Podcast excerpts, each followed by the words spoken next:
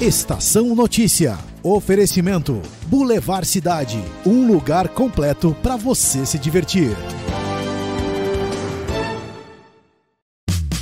Venha para o Shopping Boulevard Cidade. Shopping Boulevard Cidade. Fácil acesso e localização privilegiada. No coração de Botucatu. Um centro comercial com estacionamento coberto e gratuito. Praça de alimentação e espaço kids. Shopping Boulevard Cidade. Ampla e moderna academia. Três salas de cinema com todo o conforto e os melhores filmes em cartaz. Venha para o Shopping Boulevard Cidade. Um lugar completo para você se divertir.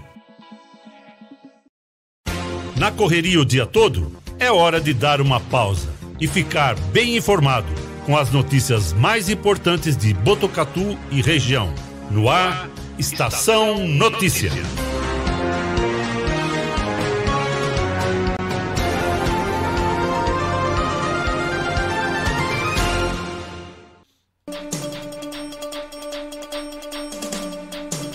4 e 21 no ar a edição número 14 do Estação Notícia, o jornal da sua tarde. Uma produção de toda a equipe do 14 News, o site de notícias de Botucatu e região. Acesse 14news.com.br e fique sempre muito bem informado. Quinta-feira, 26 de agosto de 2021. Câmera da M7 Monitoramento e Tecnologia no alto do Boulevard Cidade, mostrando imagens de Botucatu em tempo real. O sol nesse momento está escondido. Mesmo assim, faz muito calor, temperatura marcando 31 graus e novamente não há previsão de chuva. Umidade relativa do ar está em 26%, ventos de 16 km por hora. A mínima prevista é de 17 graus. Estamos ao vivo do nosso estúdio aqui no Boulevard Cidade, região central de Botucatu, e você pode nos acompanhar através do Facebook e do YouTube do Agência 14 News, Facebook da Rádio Web Vitrine de Botucatu, Facebook da Integração FM de São Manuel. E também na sintonia 87,9 da Rádio Educadora FM de Botucatu. Nossa equipe, como sempre, completa e apostos. Ao meu lado, Cristiano Alves. Na produção, Guilherme Dorini. E nos trabalhos técnicos e artísticos do Estação Notícia, Cleiton Santos. Juntos, vamos até às 18 horas e 5 minutos levando informação, os fatos e os principais destaques de Botucatu e toda a nossa região. Desde já, como sempre, você é o nosso convidado. Participe, ajude-nos a fazer o Estação Notícia de hoje. Mande a sua mensagem pelo nosso WhatsApp 14 99163 0000 99163 0000 4 e 23. Confira agora no Estação Notícia os destaques de hoje. Jornalismo feito com responsabilidade para levar até você as notícias mais importantes do dia. De segunda a sexta, Estação Notícia, pontualmente às 4h20 da tarde. Incêndio registrado em Botucatu, na região da Eucatex e Aterro Sanitário, destruiu 450 hectares, de acordo com o Corpo de Bombeiros. Hoje, novo foco de queimada foi visto na região do Recanto Azul e em São Manuel o fogo atingiu plantação de eucalipto e cana-de-açúcar, arrastando, arrasando 250 hectares de área. Governo de São Paulo anuncia a terceira dose da vacina para idosos com 60 anos ou mais, a partir do dia 6 de setembro. Medida deve atender 900 mil pessoas com a segunda aplicação de qualquer imunizante há pelo menos seis meses. Samir Abdala, empresário, proprietário do restaurante A Libanesa, é o nosso entrevistado de hoje. Ele é presidente dos Senhores, Sindicato dos Hotéis, Bares e Restaurantes de Botucatu, e fala com a gente sobre a retomada das atividades desses setores na cidade. Nos destaques da polícia, jovem de 22 anos é identificada em Botucatu por aplicar o golpe do Pix. Suspeita realizou compras online em uma loja na Rua Mano de Barros, recebeu os produtos, mas não efetuou o pagamento. No esporte, o São Paulo deixa escapar a vitória contra o Fortaleza depois de abrir 2 a 0 pelas quartas de final da Copa do Brasil. O Santos perdeu fora de casa para o Atlético Paranaense. Brasil conquista mais quatro medalhas no segundo dia das Paralimpíadas de Tóquio. Até agora são oito no total. Esses e outros destaques agora no Estação Notícia. Estação Notícia. Atenção rede aí, tem um indivíduo aqui que é Destaques policiais. Destaques policiais. 4 e 25, vamos abrindo Estação Notícia desta quinta-feira, falando sobre as notícias policiais, atualizando antes de, mais antes de mais nada as informações a respeito da ocorrência que nós divulgamos e fizemos uma cobertura completa na edição de ontem aqui do Estação Notícia, certo, Cristiano Alves? Porque, de acordo com informações do Corpo de Bombeiros, aquele incêndio que foi registrado ali na região da Eucatex, do aterro sanitário, teria começado logo depois do horário do almoço, mais ou menos, né? Por volta meio-dia e meia, uma hora da tarde. Ele se arrastou ao longo da tarde e foi até o início da noite, né? Com toda a equipe do Corpo de Bombeiros, voluntários, brigadistas, defesa civil, atuando firmemente no combate às chamas. O Corpo de Bombeiros nos encaminhou uma informação de que esse incêndio, Cristiano Alves, ele destruiu 450 hectares de área. Isso significa aproximadamente uma região de 450 campos de futebol, mais ou menos. É, ontem, boa parte do nosso jornal, a gente estava ah, apresentando a informação em tempo real dos vídeos que iam chegando né, muita fumaça, os motoristas tinham muita dificuldade para passarem ali pelo local. A gente percebeu que esse fogo começou ali próximo né, ao aterro, aquela rodovia ali próxima àquela estrada vicinal, né, do lado do próprio aterro, e foi indo em direção a Castelinho. Mas uma área muito grande realmente que foi atingida. O pessoal trabalhou até a noite lá, da tarde até a noite. O pessoal dos bombeiros nos deu um retorno à noite, dizendo que tinham ficado todo esse tempo lá. E apesar de terem atuado, ainda tinham alguns focos de incêndio durante a noite. Eles estavam de olho lá para ver se isso não ia se espalhar, porque eles não conseguem muitas vezes extinguir completamente. Se apaga de um setor e vai indo para o outro. A hora que você olha de novo, já tem um foco lá onde se apagou.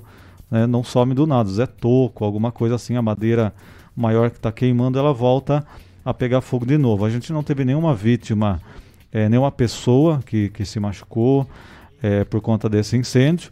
Logicamente, as equipes que tiveram que trabalhar intensamente lá, mas não tivemos também destruição nem imóveis, mas ao meio ambiente, animais, é, ninhos de animais, filhotes, isso a gente deve ter perdido de monte ali, que foi realmente uma cena que a gente via até com drone, né, que a gente mostrou aqui, uma situação que a, as imagens impressionavam demais.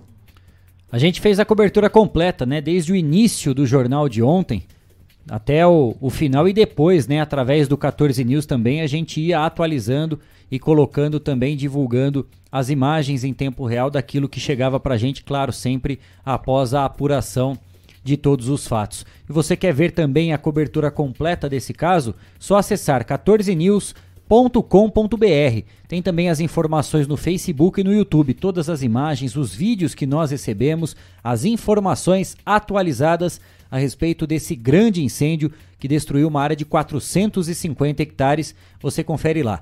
14news.com.br. 4 e 29 e temos mais um caso de queimada registrado aqui em Botucatu.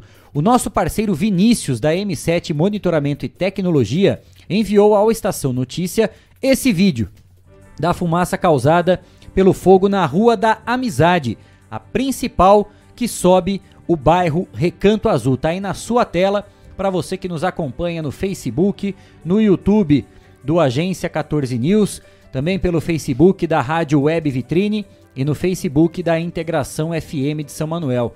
Imagens feitas também aqui do alto do Boulevard Cidade, pegando no horizonte bem próximo né, a esse prédio que está em fase final de construção, esse prédio residencial na entrada ali do bairro, perto da rotatória do Recanto Azul.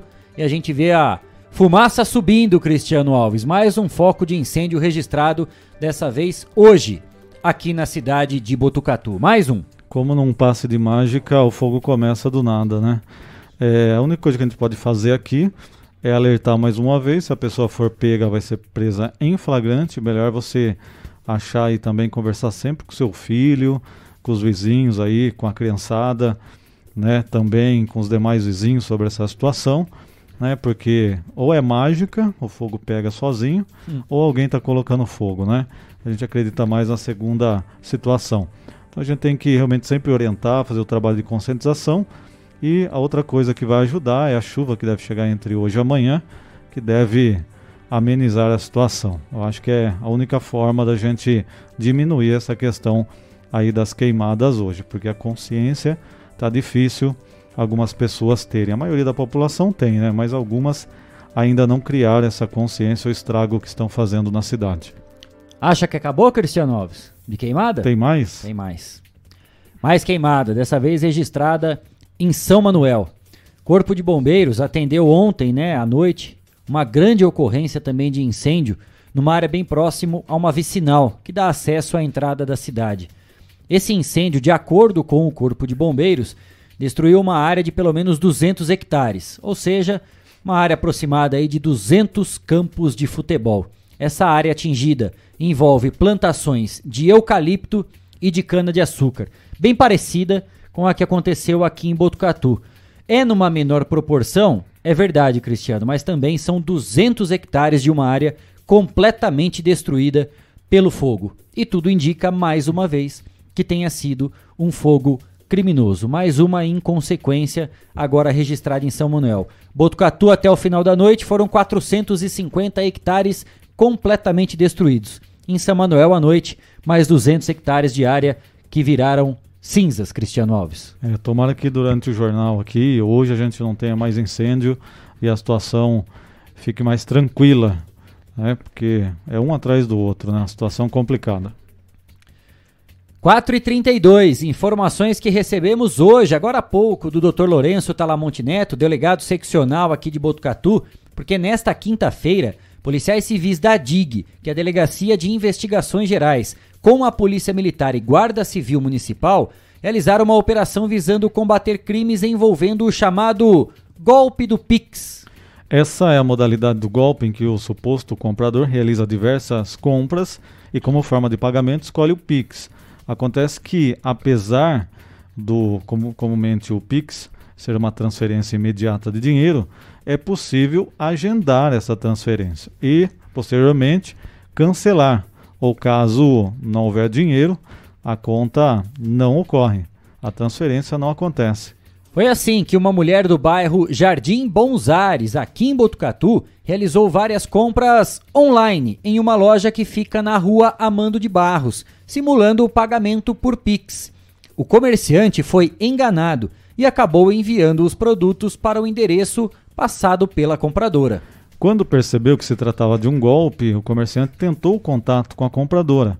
Ela sumiu do mapa e ainda bloqueou o comerciante no WhatsApp. A partir daí, foi feito o boletim de ocorrência. Com o mandado de busca e apreensão em mãos, os policiais localizaram a suspeita e os itens comprados, ainda com as etiquetas e notas fiscais. Ela confessou o golpe e foi identificada aí pela polícia. Os produtos foram devolvidos para a loja Cristiano Alves. Golpe do Pix, atenção comerciante aqui de Botucatu, de toda a nossa região. Cada vez está mais comum agora as vendas online, principalmente nesse contato. A maioria das lojas, das lojas hoje possui né, o seu contato através do WhatsApp. O cliente manda mensagem, pergunta sobre um produto, se tem o tamanho certo e pode fazer encomenda. Foi isso que essa golpista fez. Ela entrou em contato, encomendou os produtos e fez uma transferência, agendou uma transferência via Pix. Ou ela não tinha dinheiro, ou só fez a simulação de uma possível transferência. Fato é que o comerciante acabou sendo enganado teria ficado no prejuízo num primeiro momento, mas a polícia, Cristiano, foi rápida e, diante desses mandados de busca e apreensão, conseguiu localizá-la inclusive, encontrou todos os produtos que haviam sido adquiridos por ela, todos com etiquetas ainda.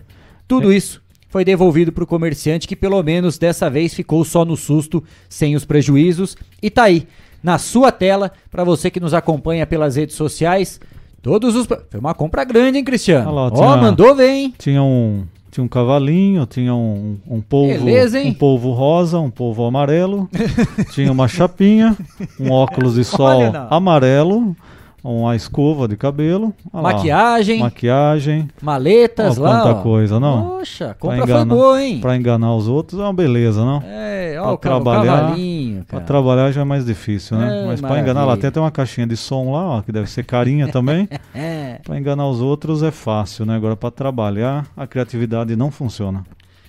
4 e 35, o número de furtos aumentou em Botucatu. Esse é um crime sem a violência física, né? Mas que termina com a subtração de objetos por parte da vítima aí. Já são 443 casos registrados na cidade, seguido da agressão, com 279 casos, acidentes de transe com vítimas, que somam 109 casos, e o estupro, com 53 ocorrências. Nós temos números, né, Cristiano Alves? Um quadro, inclusive que está divulgado no 14news.com.br com todas as informações referente aos seis primeiros meses desse ano de 2021. Inclusive, também lá no site do 14 News há um comparativo, né, Cristiano, em referente aos seis meses desse ano e também dos seis meses do ano de 2020. Em alguns crimes, houve um aumento de certa forma até considerável, né, Cristiano Alves? É, o homicídio manteve-se com o número de três casos até julho, que é o número mais atualizado pela Segurança Pública do Estado de São Paulo, com base nos boletins de ocorrência que foram registrados, portanto, nas delegacias aqui da cidade. Mortes no trânsito foram nove em cada ano, então manteve-se o número, a gente não conseguiu reduzir, mas também não aumentou. Também o mesmo número para tentativa de homicídio. Já lesão corporal, agressões, brigas, teve aumento de 212 para 279 casos. Acidentes com pessoas feridas, nós tivemos uma redução nesse item, que diminuiu de 162 para 109 casos. Um uma, uma redução também chama atenção aqui da gente. Estupros, nós tivemos aumento, 28 para 53 casos entre os seis primeiros meses dos dois anos. Estupro em geral, que a gente aí divide aí os números para estupro, estupro em geral e estupro de vulnerável, que são crianças, geralmente. Então, estupro em geral aumentou de 7 para 14 e vulnerável aumentou de 21 para 39. Roubos, nós tivemos um aumento também de 14 para 34 casos e furtos aumentaram de 373 para 443. O furto é considerado um crime de menor potencial, mas muitas vezes ele deixa um prejuízo importante. Às vezes entra-se numa casa, pode ser o furto de um objeto pequeno, e aí você financeiramente é um prejuízo menor, mas às vezes a pessoa pode, o bandido aí entrar numa casa, levar televisores, às vezes o prejuízo é maior do que um assalto, uma mão armada, porque às vezes o prejuízo é de 5, 10, 20 mil, até mais, né? Mesmo no estabelecimento comercial que se entra muitas vezes no, no estabelecimento, leva-se equipamentos, leva-se muita coisa, e aí o prejuízo é muito grande financeiramente falando, além do conserto né, que o comerciante tem que fazer na porta, numa janela, em tudo que foi quebrado, porque o bandido, além de levar, muitas vezes quebra e danifica tudo. Faz bagunça, né? Faz Cris? bagunça. Então, além de levar, estraga ainda o que ficou para trás. Essa situação, né? A polícia fica de olho nesses números para tentar reduzir aí esses, esses percentuais que nós vimos aumento, portanto, de alguns itens. 4h39, o governador João Dória realizou hoje o lançamento da Delegacia da Diversidade Online chamada de DDD Online, responsável pelo registro eletrônico de todas as ocorrências de intolerância ou preconceito por diversidade sexual e de gênero e demais delitos dessas naturezas. A iniciativa é mais um passo importante para as, as políticas públicas de proteção à diversidade e às minorias do Estado de São Paulo. As vítimas poderão acessar a Delegacia da Diversidade online em qualquer hora do dia e a partir de qualquer dispositivo eletrônico, sem que haja necessidade de sair de casa. Após o registro, as ocorrências são direcionadas para investigação na unidade especializada da capital ou os DEICs regionais. A Delegacia da Diversidade Online pode ser acessada por meio do site delegaciaeletrônica.policiacivil.sp.gov.br. Repetindo, delegaciaeletrônica.policiacivil.sp.gov.br. A plataforma, sob responsabilidade da Polícia Civil do Estado de São Paulo, foi programada para fácil navegação, de forma a simplificar o preenchimento das ocorrências. O processo é rápido, seguro e não demanda conhecimento jurídico para classificação do tipo de delito. A própria plataforma oferece um questionário para orientar a vítima sobre o tipo de violência sofrido. Depois de detalhar a ocorrência, o cidadão insere os dados pessoais, as informações do agressor e as provas, caso possua. O processo de preenchimento é o mesmo já adotado para os outros crimes da delegacia eletrônica, mas adaptado às peculiaridades dos delitos de tolerância ou discriminação. 4 e 41. Essas foram as informações da polícia aqui no Estação Notícia. Jornalismo feito com responsabilidade para levar até você as notícias mais importantes do dia. De segunda a sexta, Estação Notícia, pontualmente às 4h20 da tarde. 4 e 41, atenção, no próximo dia 28, mais conhecido como depois de amanhã, né, no sábado, a partir das 9h30 da manhã, o Hospital Amaral Carvalho a Federação Brasileira de Entidades de Combate ao Câncer e a ONG Parceiros Voluntários realizam a live A Força do Voluntariado. Vamos juntos celebrar o Dia Nacional do Voluntariado. Será uma linda homenagem a todos os voluntários do Brasil, com a participação do querido cantor Daniel, dos divertidíssimos Remédicos do Riso e muito mais. O evento é online e será transmitido no Facebook e YouTube do Hospital Amaral Carvalho. Vamos acompanhar o vídeo.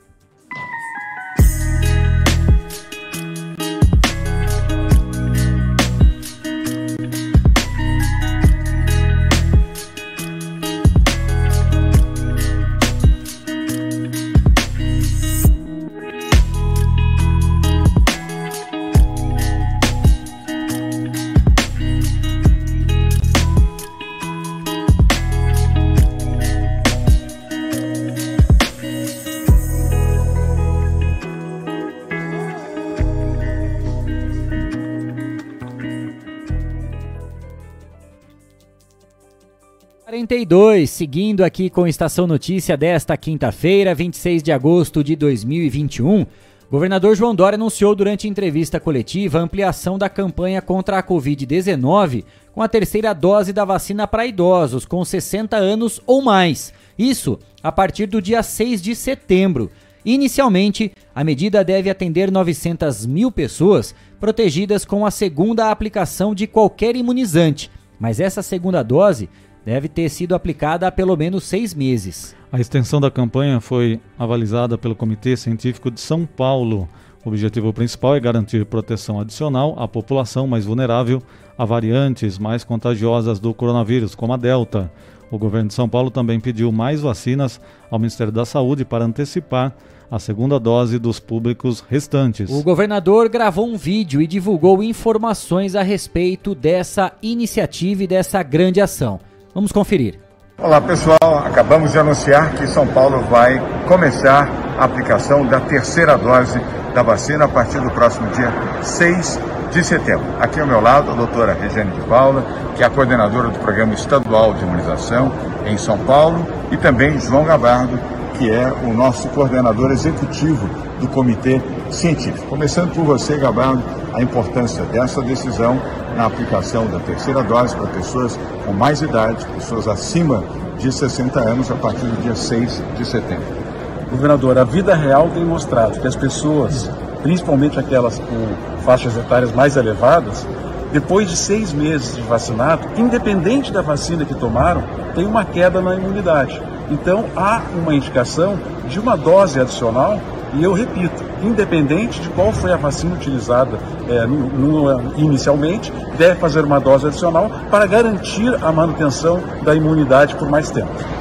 Ah, doutora Regine, nós vamos começar a vacinar a partir do dia 6 de setembro pessoas com 90 anos, 80 anos e seguindo até 60 anos, nessa ordem decrescente, 90, 90 até 80, 80 a 70 e depois de 70 a 60 anos correto, governador. Essa estratégia que o Plano Estadual de Imunização vai utilizar com 645 municípios, dando a eles, inclusive, a possibilidade de, no seu território, estabelecer como isso será feito, com muito cuidado, para levar proteção a toda a população do estado de São Paulo. Em São Paulo, prosseguindo com velocidade no seu programa de vacinação para proteger vidas. 4 e 45 De acordo com a Secretaria de Estado de Saúde, até ontem havia 266 amostras positivas da variante Delta em todo o território paulista. A estratégia do governo de São Paulo é assegurar que os índices epidemiológicos e de ocupação hospitalar continuem em queda e evitar a propagação de novas variantes, mais um motivo da importância dessa campanha e das pessoas tomarem a vacina, Cristiano. É, a Secretaria de Saúde também já preparou uma nova carteira de vacinação para os idosos que vão receber a terceira dose a partir de setembro. Não haverá necessidade de novo cadastro no Vacina Já para a dose adicional, bastando comparecer a qualquer posto de vacinação com comprovante do esquema de imunização completo há seis meses. Vamos aos números atualizados. O último dado divulgado pelo vacinômetro foi agora há pouco, a 1h35 da tarde. O vacinômetro apontava quase 75% da população paulista protegida com ao menos uma dose contra a Covid-19, o equivalente a mais de 33 milhões de pessoas. Em relação à população adulta, São Paulo já vacinou 97,5% dos habitantes com 18 anos ou mais com pelo menos uma aplicação. 4 e 46.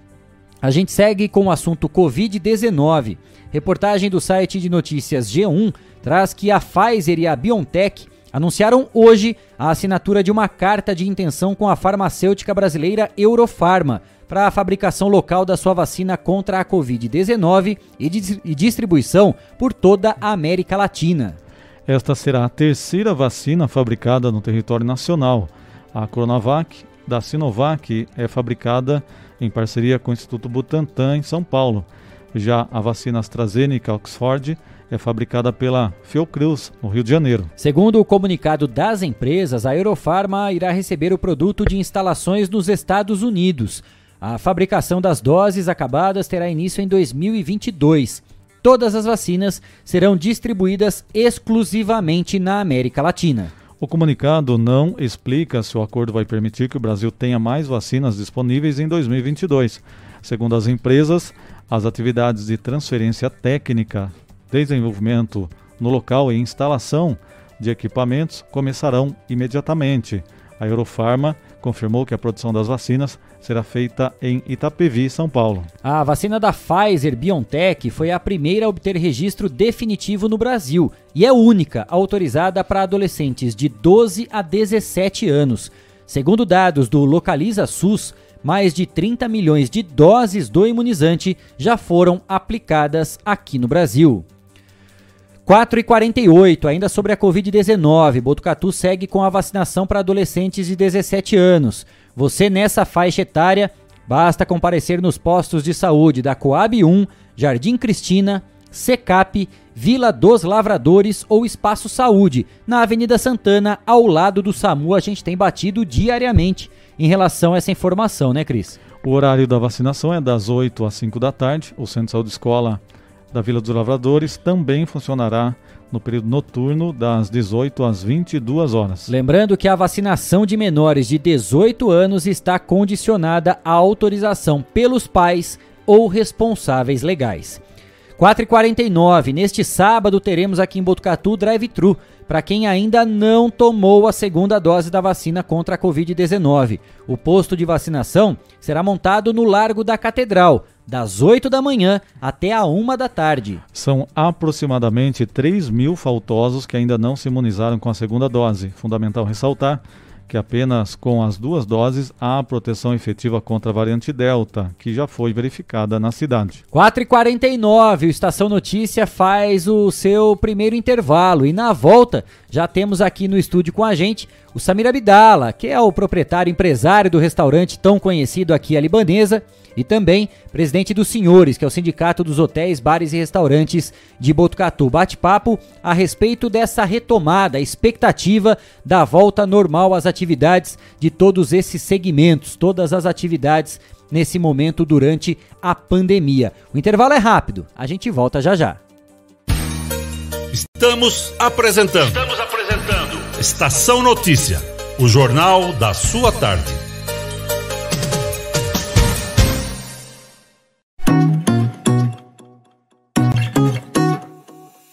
Só nas telas da usina multimídia você leva a sua marca para mais de 40 mil pessoas por dia. Isso mesmo, são mais de 25 TVs espalhadas em diferentes pontos de Botucatu e São Manuel. Pontos com um grande fluxo de pessoas, onde a sua propaganda é vista longe da correria e do estresse. E claro, com a atenção máxima que ela merece. Academias, clubes, salões de beleza elevadores, restaurantes e muito mais. Usina Multimídia, a maior rede de TVs indoor do Centro-Oeste Paulista. Anuncie!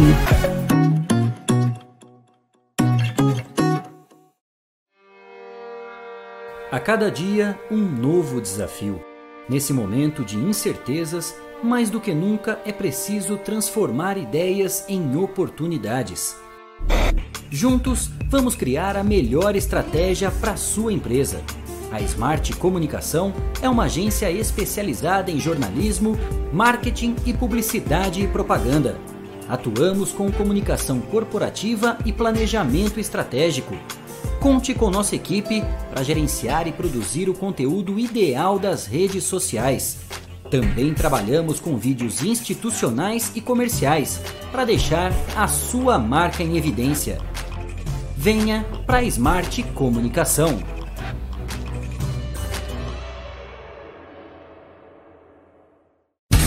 Voltamos a apresentar Estação Notícia, o jornal da sua tarde. 4h52, estamos de volta com Estação Notícia, edição número 14. Hoje é quinta-feira, 26 de agosto de 2021. Vamos dar aquela rápida passeada pelas nossas redes sociais, cumprimentar todas as pessoas que estão nos acompanhando nessa edição de hoje. Guilherme Dorini. É isso mesmo, Kleber. Boa tarde, Kleber. Boa tarde, Cristiano. Também boa tarde ao Samir, que já está aqui com a gente. Boa tarde, Cleiton. Então, vamos lá. Aqui no nosso YouTube, a Márcia Ribeiro manda um bom programa pra gente. Uma boa tarde. O Fabrício Mendes, lá de Cerqueira César, mandando um abraço pra gente. Fabrício, um grande abraço para você também. O Davi Miller também sempre presente. Olha o Gol Puscas. Olha o Gol Puscas aí. E no nosso Facebook, o Jefferson Marola, mandando um top demais esse jornal. Show de bola. Valeu, Marolinha. Um grande abraço para todo mundo. Lembrando que você pode nos acompanhar através do Facebook e YouTube do Agência 14 News, no Facebook da Rádio Web Vitrine, Facebook da Integração FM de São Manuel e na sintonia 87,9 da Rádio Educadora FM de Botucatu. Participe com a gente, faça o programa ou Estação Notícia com a gente, mande a sua mensagem através do nosso WhatsApp 99163 00 00 99163 0000. Já com a gente aqui no estúdio, localizado no Boulevard Cidade, região central de Botucatu, a gente tem a alegria de receber o Samir Abdala, empresário, proprietário do restaurante bastante conhecido aqui de Botucatu, restaurante Alibanesa, e ele também que é presidente dos Senhores, sindicato dos hotéis, bares e restaurantes de Botucatu. Samir, antes de mais nada, obrigado por aceitar o nosso convite. Bem-vindo ao Estação Notícia, alegria tê-lo aqui, tudo bem? Nós que agradecemos o convite, uma satisfação estar com vocês aqui. Samir, a, a fisionomia do comerciante, né, do empresário de uma forma geral em Botucatu, tem mudado dia a dia, né? Depois de um longo período de digamos assim, sem saber o que poderia acontecer, né, de muita angústia, principalmente nessa questão comercial que envolveu esse tempo de pandemia que nós estamos enfrentando, aos poucos a rotina vai sendo retomada. Claro que eu não tenho dúvida que ainda está longe do ideal, mas o comerciante, o empresário de uma forma geral, está podendo respirar um pouco mais aliviado, Samir? Hoje sim, graças a Deus. Né? O nosso setor está voltando aos poucos, né? Os restaurantes, os bares, as lanchonetes de Botucatu estão começando a ter um público melhor, né? Voltando a trabalhar, coisa que nós ficamos, porque quando nós começamos lá atrás, a pandemia começou, quando o prefeito nos chamou e falou: "Vamos fechar dia 30 de março". E de repente ele falou, no outro dia ele nos chamou de novo, falou: "Não, não vai ser dia 30 porque São Paulo decretou feriado de quinta até segunda. Nós vamos antecipar para o dia 23, isso era dia 20". Nós falamos: "Meu Deus, o que vai ser de nós?" Vamos assumir, vamos encarar, vamos junto, né? O que, que nós vamos fazer? Era uma expectativa de dois a três meses, Kleber para a gente ficar parado e voltar a trabalhar. Isso já tem um ano e cinco meses, né?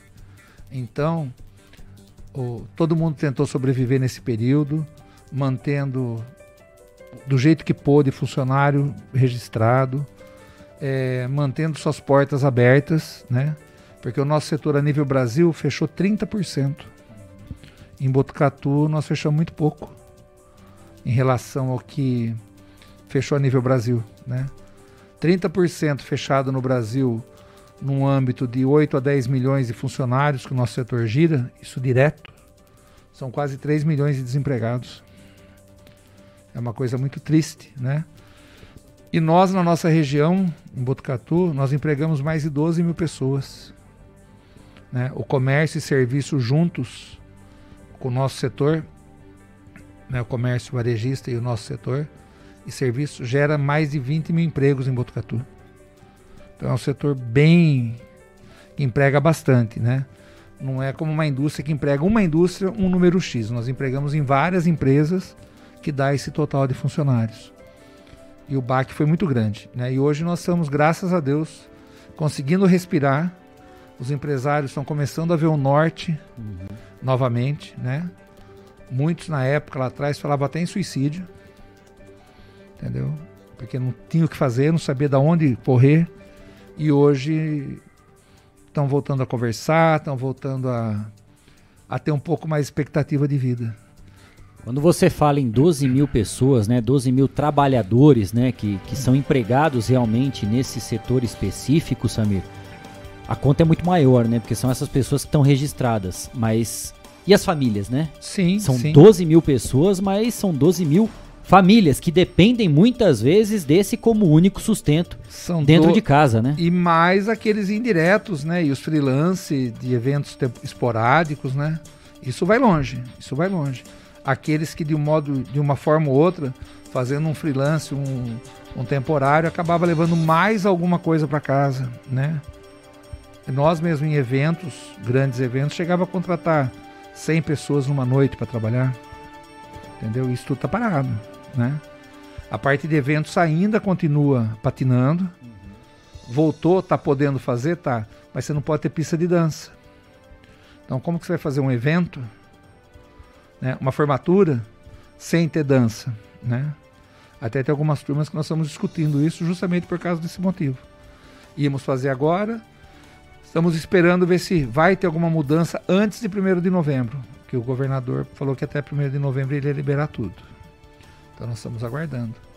Mas então você vê, veja que esse número é um número muito grande, é uma é uma um, gera muita economia na cidade, a, a economia da cidade, Sim. né? Então nós estamos nessa nessa doideira aí de mas estamos voltando, estamos voltando. Tudo que foi pedido pelo poder público desde o começo nós abraçamos junto. Nunca nós somos contra a, as atitudes do nosso prefeito, né? que nós sabíamos que o que estava dentro do alcance dele, até para nos beneficiar quando podia, uhum.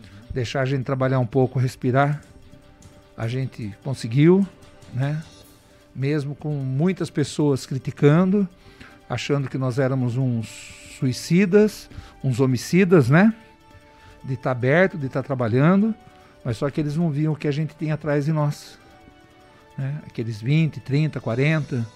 50, tem empresas que têm 100 funcionários. Eles não viam o que estava atrás de nós, né? Por que, que a gente queria trabalhar? Era simplesmente aqueles comentários enfadados nas redes sociais. É um absurdo, tá aberto, aglomeração, e ninguém estava aglomerado, ninguém estava nada. A gente só queria trabalhar. Muitos setores, né, Samir, passam por evoluções, por adequações. Mas isso requer um tempo. Sim. Durante essa pandemia nós não tivemos tempo para nada, né? Foi da noite pro dia, ó, a partir de amanhã fecha, e aí cada um olha para o próprio umbigo e vai se virar, né? E você tem propriedade para poder falar sobre isso, porque além de representar um sindicato, né, que envolve vários segmentos, você é proprietário de um restaurante que foi diretamente afetado por todas essas decisões. E não estou aqui entrando no mérito se elas foram assertivas ou não. O fato é que houve uma determinação, medidas tiveram que ser cumpridas para que todo esse período fosse passado. Foi exatamente isso que você falou, da noite para o dia. Como é que vocês se organizaram para poder cumprir em tão pouco tempo todas essas adequações necessárias? Porque, assim, de, claro, eu não tenho o conhecimento que vocês, proprietários, principalmente de restaurantes, têm. Mas eu imagino, da noite para o dia, vocês têm alimentos, vocês trabalham com estoque, vocês já têm um planejamento, pelo menos para um determinado período, para poder atender aquele número de clientes que vocês já estão acostumados, né, Samir? Para você ter uma ideia, Kleber, nós, na quinta, né, quando teve a reunião final com a prefeitura e falou que a partir de segunda ia parar, a partir daí o movimento foi a zero, em todos os setores, né? Então, tudo aquilo que você tinha comprado, o que era mais perecível, muita gente perdeu. Uhum. Nós mesmos um evento no final de semana, já pronto, com tudo comprado, tudo organizado, e simplesmente foi cancelado, né? E todos esses produtos foram para o lixo, não tinha o que fazer. É produto perecível. Nós guardamos para ver se voltava, voltava, voltava, não voltou, uhum. foi para o lixo. Isso com vários estabelecimentos, né? O problema não é só o produto, o problema é que você comprou o produto, a duplicata veio junto, né, que a maioria compra a prazo. A duplicata veio junto, o produto não foi vendido, a duplicata venceu, né? Isso começou a virar uma bola de neve com muitos empresários. A grande sorte nossa, né, do setor, de um modo geral, não só nossa, mas do, do comércio, de um modo geral, foi que em abril, lá no começo já de abril, veio a ajuda do governo, né, onde ele soltou o auxílio emergencial, que durou por seis meses, e deu para dar uma segurada na onda, porque se não fosse a ajuda do governo federal com esse auxílio emergencial, ah, mas o funcionário que aderiu perdeu parte do fundo de garantia, perdeu não sei o quê. Não, ele não perdeu o salário dele, o salário dele ficou lá. Todo mês ele recebia, entendeu? Recebia parte do governo, parte nossa e das empresas, e muitas empresas ainda compunha a diferença salarial que faltava no piso que ele recebia, que o governo não chegava a pagar o valor total. Então foi a grande saída nossa para podermos sobreviver. Essa indecisão em vários momentos, né? A indecisão que eu digo, porque até num primeiro momento, quando foi decretada a pandemia, a gente não imaginava a duração, né? Que viria há mais de um ano, já estamos há um ano e meio nessa pandemia. Quando a gente fala, né, nós vamos ficar dois meses parados, claro que existe um prejuízo, vocês já começam a colocar na ponta do lápis aquilo que está perdendo, da onde vai ter que tirar, mas ainda assim eu acredito que seria possível dar uma organizada. O problema é que não foi isso que aconteceu, né, Samir? Não. Quando todos vocês se preparavam para voltar, veio o novo decreto para fechar de novo. Passavam-se 15 dias, não, nós vamos abrir, aí vocês se reorganizam. Acredito que seja isso, depois você me corrige se eu estiver errado. Né? Vocês se reorganizam, começam a comprar os produtos, organizam o estoque, né? Vamos começar a limpar de novo, colocar as mesas em ordem. Outro decreto para fechar eu não sei, né, que ponto que vocês começavam a trabalhar em cima disso, nesse sobe e desce de tantas informações e decisões de fechamento e abertura. Para você ter uma ideia, nós chegamos até a ter reuniões, porque nós tivemos reuniões nesse período quase que semanalmente na prefeitura, né? Pedindo apoio, pedindo apoio, pedindo para abrir.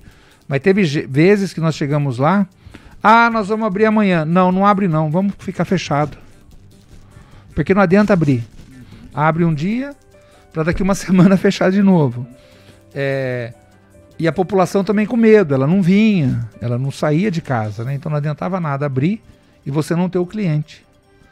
Então vamos continuar fechado, vamos continuar no delivery, que não era a tábua de salvação de ninguém, porque não representa nem 20% da venda de quem tem porta aberta, né?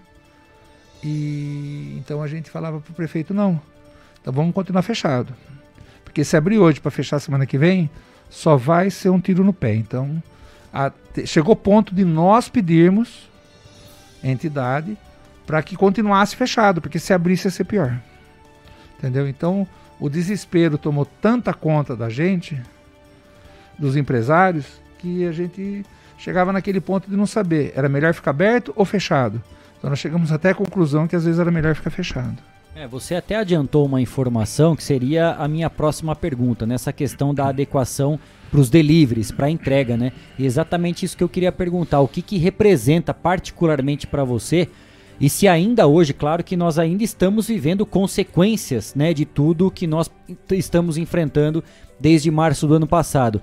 Mas já dá para colocar uma porcentagem de, de, queda que você teve, Samir, de clientes realmente, e o que, que isso representou nessa questão do delivery? Se deu para, de certa no... forma, aproximar um pouco essa balança aí? Não, é o que eu falei, no, no começo da pandemia, né, e no, no, no período todo da pandemia, o delivery não representava 20% da venda, entendeu? Então você muito estabele... porque não só os estabelecimentos começaram a fazer delivery, porque muitos que não faziam começaram a fazer. Uhum. E muitas pessoas que perderam emprego começaram a fazer em casa, né? De uma forma informal, vendendo marmita, vendendo lanche, vendendo doce, vendendo, enfim. Né? O setor que cresceu muito foi realmente o de entrega. Né? Motoqueiros para a cidade, sistema de delivery, um monte aumentou, diz que entrega. Por quê? Porque todo mundo começou a fazer, né? Se nós tínhamos, vamos supor, uma, um chute, 200 empresas que faziam delivery, na pandemia nós chegamos a ter mais de 500. Né? Um exemplo, né? um número assim, não é nada oficial. Né? Porque até as pessoas que perderam emprego, seja ela que trabalhasse numa indústria, num comércio, num banco, enfim, porque todo mundo usou a pandemia como uma desculpa para cortar gastos, né? que teve que cortar, e alguns até com gastos em excesso, né? Cortaram até em excesso. Então essas pessoas realmente começaram a fazer em casa. Então o bolo foi dividido muito, né? Tem um parceiro nosso da cidade e fala: ah, se tiver 10 pizzarias fazendo delivery, né? Vende mil pizzas por noite, um exemplo. Dividido por 10 dá 100 para cada uma. Se tiver 100 delivery de pizza, vai vender 10. Não vai aumentar o consumo, né? Então é isso que aconteceu. Se tinha mil pessoas que consumiam no delivery, vamos supor, diariamente, com 100 empresas era uma coisa, com 400, 500 era outra. Né? E preços variados, o cara fazendo em casa sem despesa, né? despesa de alvará, de funcionamento, de funcionário, de aluguel. Ele tinha condição de fazer um preço melhor, mais em conta, lógico, ele está fazendo na casa dele. Então tudo isso daí virou concorrente, né? E muitos até hoje acabaram até montando seu negócio, né? Uhum. Gostaram tanto e foi tão bom que montaram seu negócio. Cristiano, para nós pois não, pois a não. situação realmente ficou bem complicada. Cristiano, olha a, a situação, né? Além de todas a, a, as demandas, né? Essas medidas que eram obrigatórias a serem cumpridas, todo mundo que atua nesses segmentos, né, tanto de hotéis, bares, restaurantes, a, questão alimentícia, fora que além de não estar entrando dinheiro, o pouco que você poderia abrir, né, para poder você fornecer realmente o teu serviço, prestar e trabalhar, abrir suas portas, houve o aumento do custo dos alimentos, né? Tudo no supermercado aumentou de valor, o que prejudicou ainda mais toda essa situação de quem vive realmente nesse setor. Ao Samir, prazer em recebê-lo aqui. Prazer Samir, saber o seguinte, é, hoje qual seria o mo melhor modelo de abertura? Porque ainda existe né, a questão da Covid. No entendimento de vocês, né? O mercado precisa girar, tem a questão ainda da Covid presente com uma Delta. Mas vocês avaliam tudo isso, vocês estão no dia a dia ali e sabem também qual modelo que poderia ser colocado, porque o comerciante também se expõe, né? A família dele se expõe muitas vezes, os funcionários se expõem. Hoje, qual o modelo que vocês acreditam que seja o melhor possível para ser implementado? Pode voltar como está hoje, está 100%, mas tem uma certa limitação. Algumas coisas ainda não pode, né? A gente falou pista de dança, é, as pessoas ficarem aglomeradas. É, qual que é o formato, no entendimento de vocês, possível hoje na situação que nós estamos da pandemia? Então, o mesmo 100% liberado hoje, ele é muito subjetivo. Porque o governo fala que pode ser 100%, mas você tem que ter o distanciamento, tem, não pode ter aglomeração, né? Então, quer dizer, você tem que manter as mesas espaçadas um metro uma da outra. Se de repente você mantinha a mesa 50 centímetros, você não pode ter, então tem que ter um metro. Então você não atinge a capacidade de 100% do estabelecimento. Tá? A maioria é assim. Que nenhum salão, a maioria dos estabelecimentos não tem um salão tão amplo que consiga falar, eu coloco 200 pessoas aqui dentro e as mesas estão espalhadas, espalhadas né? né? Então nós não chegamos a essa capacidade. Você pode ter certeza disso. É, então, se você tem que manter o espaço de um metro de mesa, hoje o modelo ideal é esse: você manter os protocolos uhum. da, da vigilância. Álcool em gel, máscara. Álcool em gel, máscara, distanciamento. Quem serve com, com self-service no almoço, luvas uhum. disponíveis, né? Apesar que até uma, um desconcerto, você tem que ter o álcool gel e a luva. Né? Se o cara passou álcool gel, não precisa da luva. Né? Se pôs a luva, não precisa do álcool. Enfim, mas tem os dois, né? Complemento. A né? pessoa até se perde, ela não sabe se ela pega o prato, se ela põe o álcool, se ela pega a luva. entendeu? Acontece até de derrubarem pratos, porque ficam tão perdidos, né? Mas você tem que ter todos os protocolos. Tem que estar com método de distanciamento nas mesas. Os profissionais que trazem, os seus colaboradores, todos eles têm que estar dentro das normas de higiene, né? Que já a gente, isso já é exigido sempre, né? mas hoje com a pandemia muito mais, né? Então, esse é a forma normal hoje de se trabalhar, tá? É o ideal.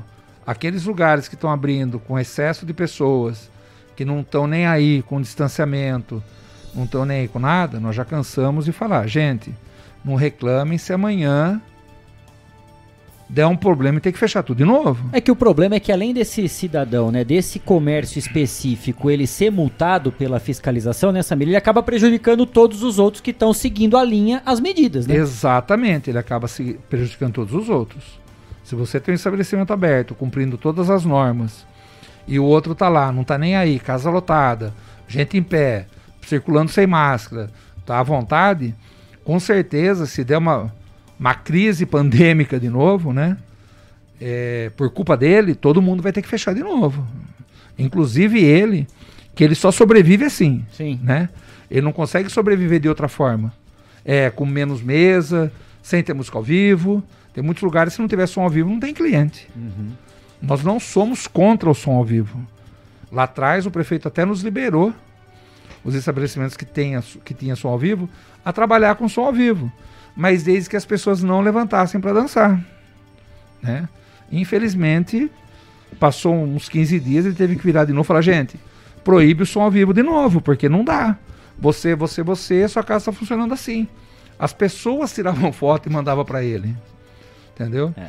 As pessoas que estavam no estabelecimento mandavam foto para o prefeito. Ó, oh, prefeito, como está isso aqui? Entendeu? Então, quem foi prejudicado? Todos os estabelecimentos, inclusive as pessoas que trabalham, os artistas de Botucatu. Perfeito. Né, que, são, que também foram muito prejudicados. Então eles perderam aquela chance de poder estar tá fazendo o som ao vivo.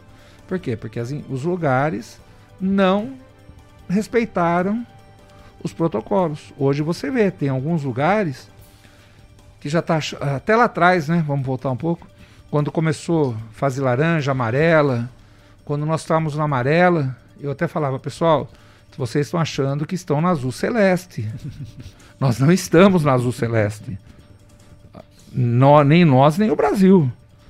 E vai se prejudicar de novo, entendeu? Então a gente procura sempre estar orientando todo mundo, né? Como presidente do sindicato, nós, ninguém é. Nós não nos consideramos rivais e sim concorrentes amigos, né? Então nós nos falamos, nós nos comentamos, nós tentamos alertar a toda a categoria dos problemas e dos, das situações que podem ser vividas. É, é uma, é uma situação que envolve muito mais do que apenas cuidar do próprio umbigo, né, Cristiano? Porque você vê o sindicato, né, o próprio Samir, que inclusive, né, porque tem gente que participa de sindicato, mas não tem a sua atuação na área, né, não é empresário, não tem alguma Sim. coisa. O Samir viveu na pele todo esse drama, todo esse problema por causa da pandemia e mesmo assim pensou num bem maior, né? Poderia muito bem ter brigado, ter gritado, falado não, a gente tem que abrir, senão a gente vai fechar, vai, vai encerrar as atividades, vou ter que mandar funcionário embora, mas pensou no bem maior, principalmente no bem coletivo de toda a cidade, né? Pensando na saúde como um todo. A gente já tem é, participação nas nossas redes sociais, Guilherme, é isso? É isso mesmo, Kleber. Temos uma participação aqui do Davi Miller. Ele pergunta para o Samir o seguinte: apesar de todas as dificuldades e pontos negativos que a pandemia e o isolamento social trouxeram para o setor, quais mudanças podem ser consideradas positivas para o setor? Ele deve dar um exemplo, que é a informatização. Bom, Davi, boa tarde. É, todos nós nos reinventamos na pandemia, né? Seja pelo lado do delivery, né? Que foi um, um mercado que cresceu muito, como eu uhum. falei, né? Seja pro lado do, de seguir todos os protocolos, de você repensar a sua forma de trabalhar. Tá? Será que era bom deixar isso aqui aqui? Será que é bom colocar ali? Será que é bom trabalhar assim ou assado? Então a pandemia nos fez pensar muito né, em inovações, em mudanças, né? A tecnologia sempre nos ajuda muito, uhum. óbvio, né?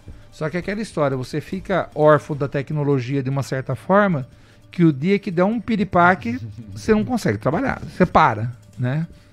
Então a gente tem todos esses ensinamentos, sim. Tudo isso é, foi muito bem válido, muito bem aceito durante a pandemia. Agora tem uma outra questão, Samir, é, que eu acho bacana a gente entrar nesse ponto. Todo mundo falou, voltou, voltou, tá bom, tudo normal, e não é bem assim, né? O histórico do que foi acontecendo financeiramente com todo mundo, teve gente que recorreu a empréstimo, teve gente que teve ajuda do governo, teve gente que não teve. É, saber o seguinte, qual a situação atual do empresário hoje, com quem você conversa, né? As pessoas te passam as situações e que nível realmente foi esse apoio do governo que o empresário teve, o comerciante teve, né? E qual a situação hoje financeira? O pessoal deve recorrer a empréstimo, está pendurado, está tentando pagar essas contas. Como que a gente poderia trazer um panorama da situação do empresário? Não é igual de todo mundo, né? Mas a gente tem uma ideia como está o setor. Veja bem, é, lá atrás, né, o governo liberou o auxílio emergencial, que inclusive teve mais um que acabou ontem. Né? Teve várias empresas que acabaram usufruindo de parte desse auxílio. Nós tivemos dois meses lá atrás também que tivemos condições de levantar um dinheiro para fazer folha. Né? E outros empréstimos que acabaram aparecendo e que alguns conseguiram, outros não. Hoje nós temos que pagar essa conta. Né? Todos têm que pagar. Então todos o boleto vem, né? O boleto vem. Né? esse exemplo, a pandemia não afastou, não, né? Esse não apadeirou. Não imposto, afastou. imposto. Imposto, boleto e principalmente os empréstimos, quem fez empréstimo é debitado em conta. Né? Não é empréstimo que você vai lá pagar no balcão e pagou, pagou, não pagou, executa. Então, o que entra na sua conta, a primeira coisa que o banco faz é cuidar, pegar o dele, né? Então, isso nós falamos assim, que nós, isso tudo tem que ser pago, não tem o que fazer.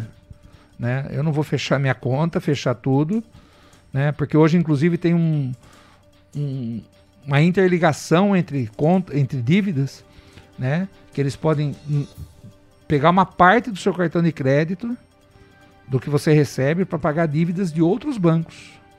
Dívidas que ficaram pendentes. A lei saiu agora, há pouco tempo.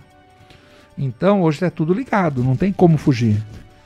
E o que eu falo é o seguinte, que nós perdemos um ano e cinco meses. Né? Porque a pessoa que se alimenta, ela não vai comer hoje, porque ela pode sair em dobro, porque ela não comeu mês passado.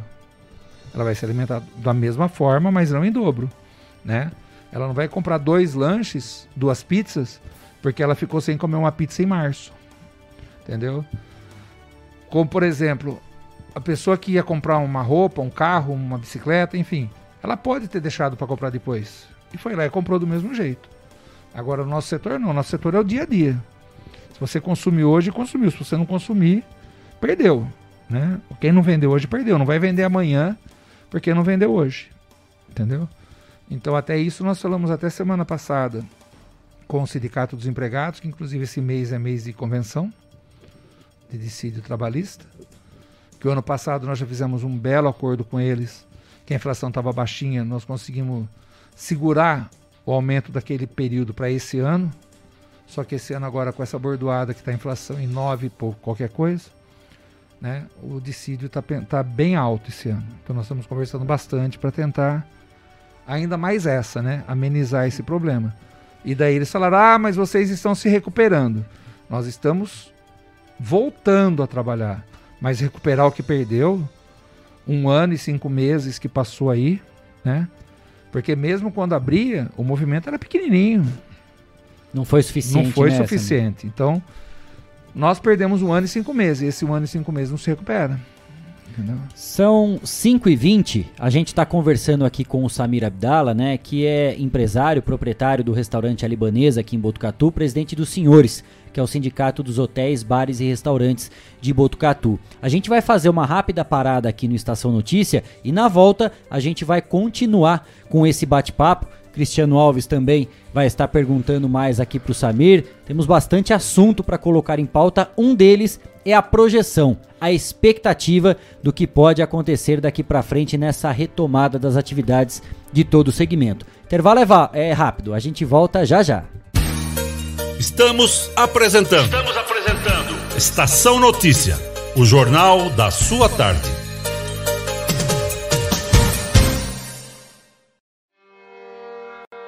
A cada dia, um novo desafio. Nesse momento de incertezas, mais do que nunca é preciso transformar ideias em oportunidades. Juntos, vamos criar a melhor estratégia para sua empresa. A Smart Comunicação é uma agência especializada em jornalismo, marketing e publicidade e propaganda. Atuamos com comunicação corporativa e planejamento estratégico. Conte com nossa equipe para gerenciar e produzir o conteúdo ideal das redes sociais. Também trabalhamos com vídeos institucionais e comerciais para deixar a sua marca em evidência. Venha para a Smart Comunicação.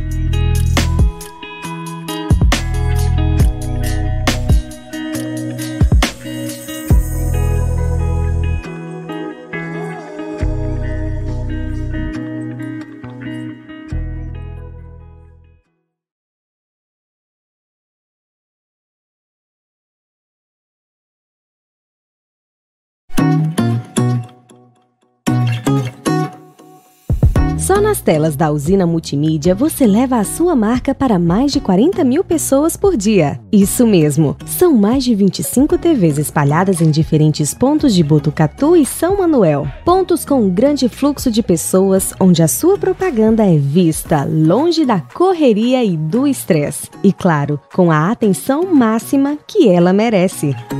Academias, clubes, salões de beleza elevadores, restaurantes e muito mais. Usina Multimídia, a maior rede de TVs indoor do Centro-Oeste Paulista. Anuncie!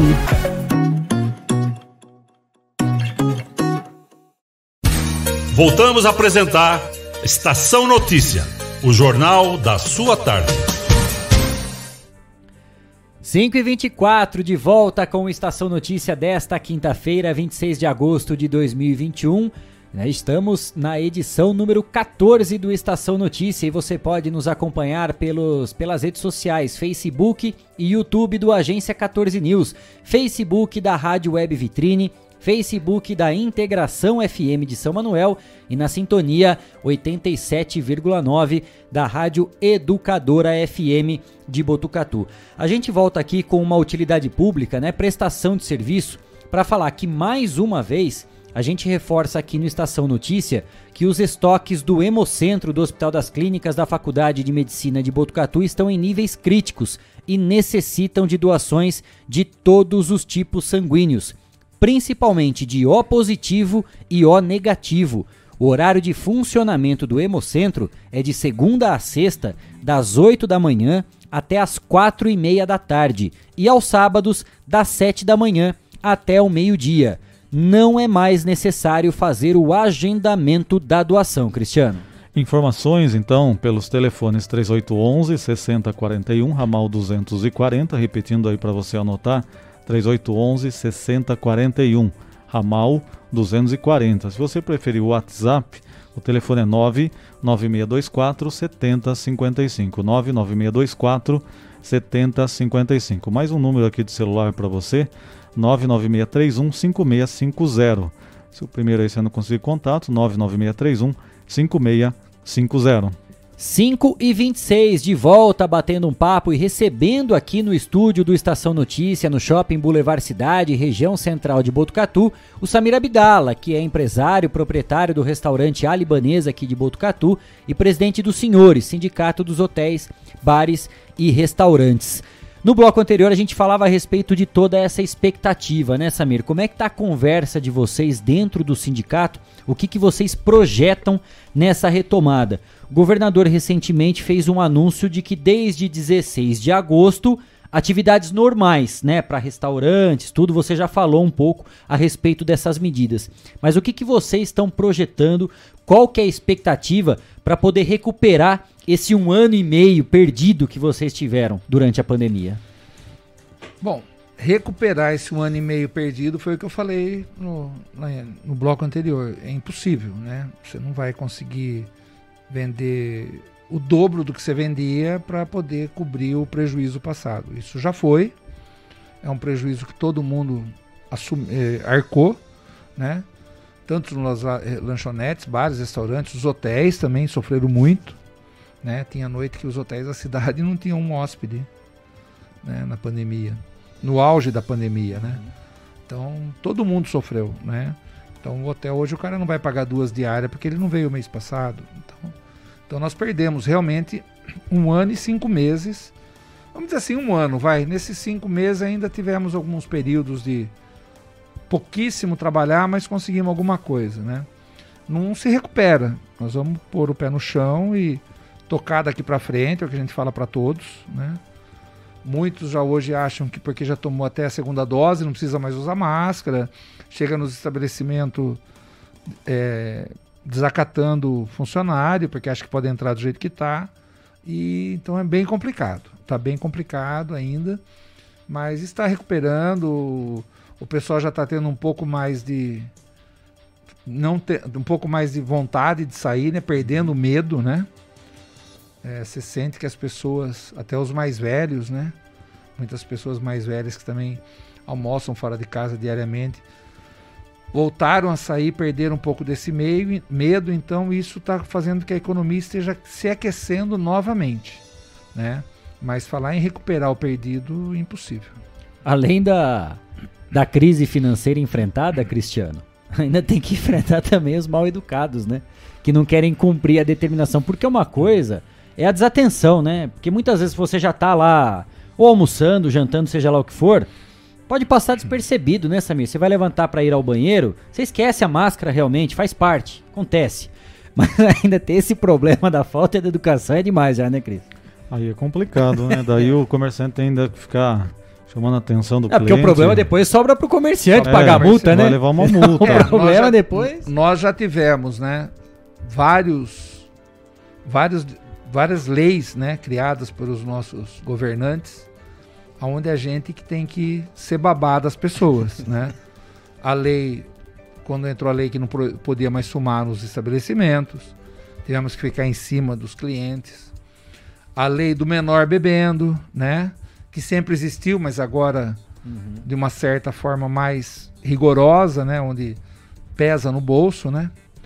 Então você que é o, o, o tem que ficar de babá. É o responsável. O responsável. Se o menor tá na mesa com o pai e o pai deixa ele beber e um fiscal pega, o, o fiscal não vai punir o pai do menor. Vai punir o estabelecimento porque deixou num descuido, né? De você é capaz de nem ver o menor tomando uma cerveja com o pai na mesa. Então, o ônus em cima da, do nosso setor hoje é muito grande, né? Se a pessoa tiver sem máscara, a culpa é nossa. Se a pessoa, o menor bebe, a culpa é nossa. Se o cara fuma numa rampa, não precisa nem ser dentro, a culpa é nossa, né? Então tudo, todos os ônus das leis criadas, né, caem em cima da gente. Ontem mesmo estava tendo uma discussão. Ah, tem cliente que chega no estabelecimento que tem rodízio e tá levando uma carteirinha, um atestado médico, ele fez bariátrica, ele quer desconto. Porque lá atrás teve um deputado que fez a bariátrica, né?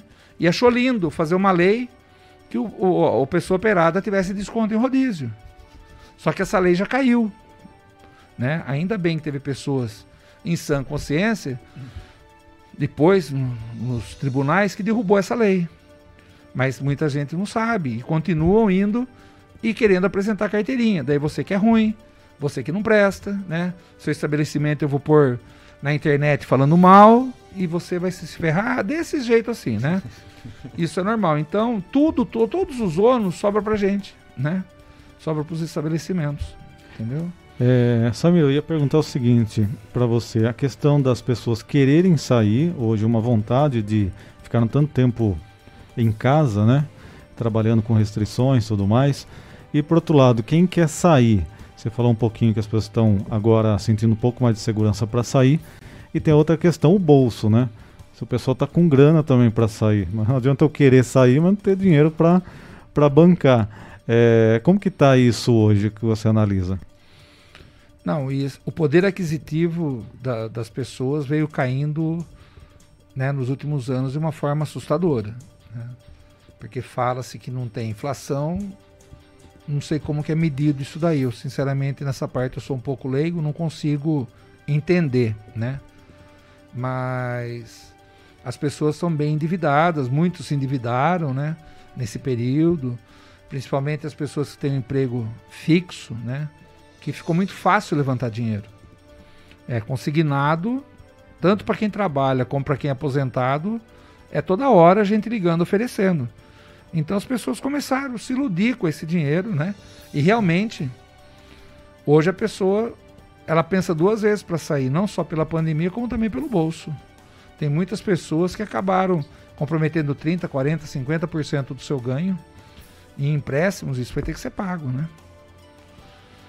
E muitos deles já são até descontados em folha. Então não tem como a pessoa falar não vou pagar, né? E o que sobra ela tem que sobreviver, ela tem que pagar aluguel, se paga aluguel, ela tem que pagar o empréstimo, se ela fez o empréstimo da casa, ela tem que pagar luz, água, se manter, se tem filho na escola, enfim.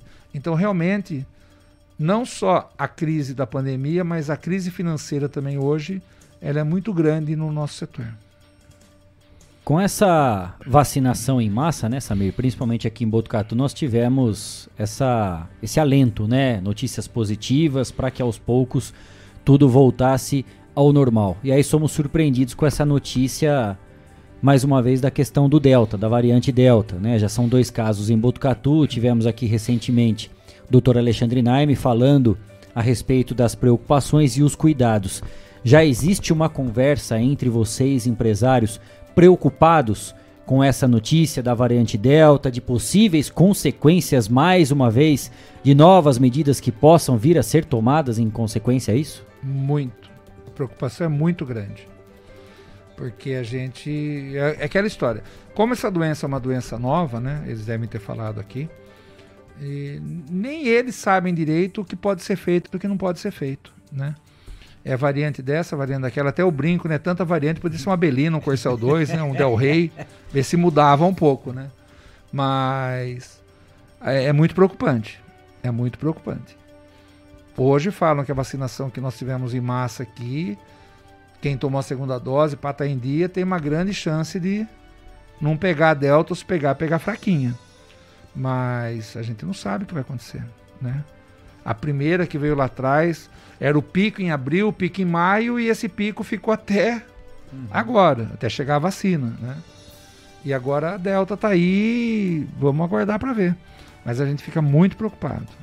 Já há conversas em relação a, a, eventos, porque a gente sabe que em Botucatu, restaurantes, hotéis, bares, eles têm um trabalho conjunto também voltado para a questão do turismo, né, Samir? Foram vários eventos feitos aqui em Botucatu e isso traz muita expectativa para todos os empresários. Quando tem um grande evento na cidade, óbvio, né? Os hotéis ficam lotados, as pessoas consomem aqui em Botucatu e fazem a economia girar. Com essa expectativa da retomada, com o governador falando que a partir do dia 1 de novembro tudo vai estar mais ou menos já encaminhado com a presença de público. Inclusive vai ter um evento teste, né, Guilherme Dorini? Que é o jogo das eliminatórias para a Copa do Mundo entre Brasil e Argentina, que já vai ter uma porcentagem de público de volta nos estádios. A questão do turismo. 12 mil torcedores, né, Gui? Então, quer dizer, essa questão do próprio turismo deve ter afetado demais. Já é uma conversa entre vocês desses setores, já também para começar a pensar em alguma coisa, Samir? Nós temos conversados constantemente com a Secretaria de Turismo de Botucatu. Né? Não só com ela direto, como pela Comutur, que nós fazemos parte também, temos cadeira lá do sindicato. A expectativa é de que né, volte os eventos. Isso uhum. tem que voltar. Né? Agora em setembro nós já temos o Brasil Ride, uhum.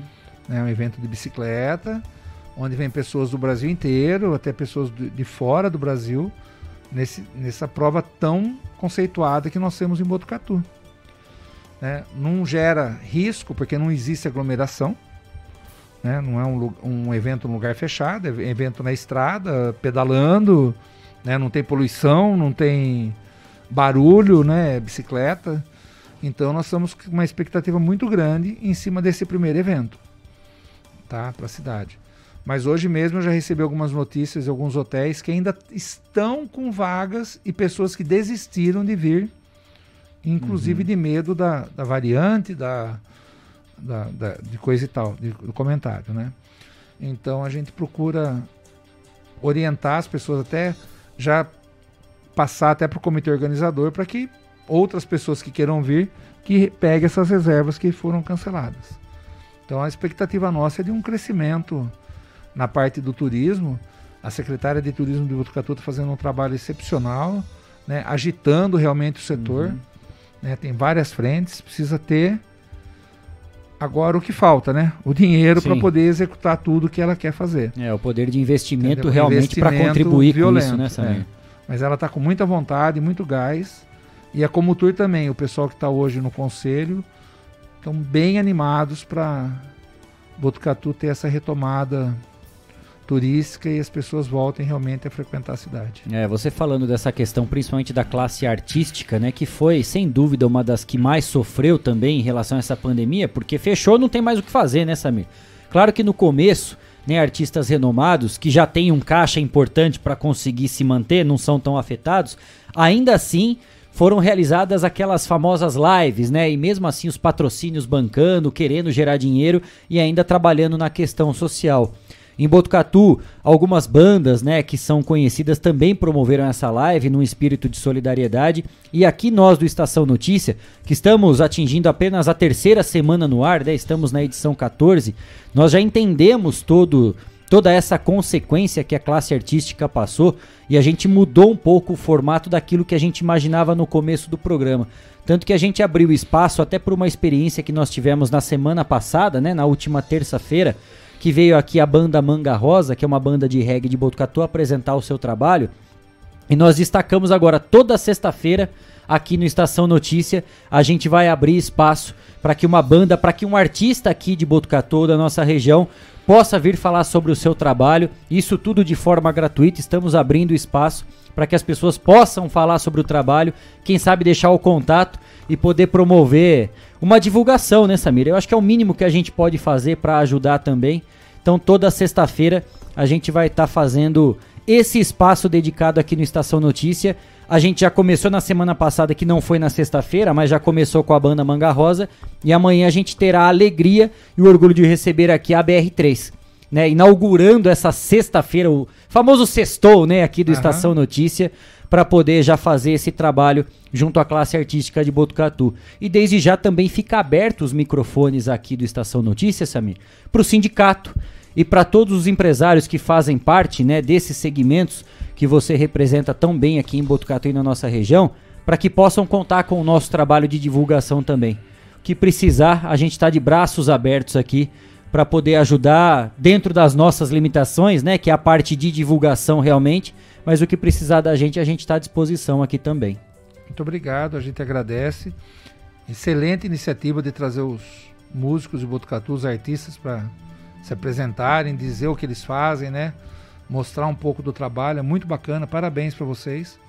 O Estação Notícia está crescendo dia a dia, né? A gente tem acompanhado, tem visto que seguido nas redes sociais diariamente e tem visto que a audiência está aumentando dia a dia. Parabéns para vocês e também nós do lado do sindicato.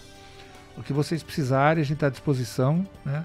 Nós somos no estado de São Paulo 24 sindicatos, que pega o estado todo, 24 sindicatos patronais. Temos uma federação né? e uma confederação nacional. Então nós somos uma entidade bem solidificada, bem engajada. Nós conversamos com os sindicatos, com vários presidentes semanalmente Toda semana a gente tem um grupo nosso, troca mensagem, ou acaba um ligando para o outro, trocando ideia e vendo o que está acontecendo fora daqui, né? Até quando nós tivemos começando a história da vacinação em massa, né, o projeto, todos eles ficaram encantados também. Enfim, a gente tem essa maleabilidade né, a nível estadual de conversar com muita gente, né? A nível nacional também nós temos alguns contatos bacana. Enfim, a gente troca muita ideia para tentar solidificar cada dia mais o nosso setor. Nosso sindicato de Botucatu ele representa 10 cidades, são cidades menores da nossa região, mas a gente se preocupa com todas, independente, né? Até do barzinho da esquina, que é o marido e a mulher que trabalha, até um, um grande estabelecimento com mais de 200, 300 funcionários envolvidos, né? Que são os grandes, as grandes redes de postos da Castelo que fazem parte do nosso sindicato.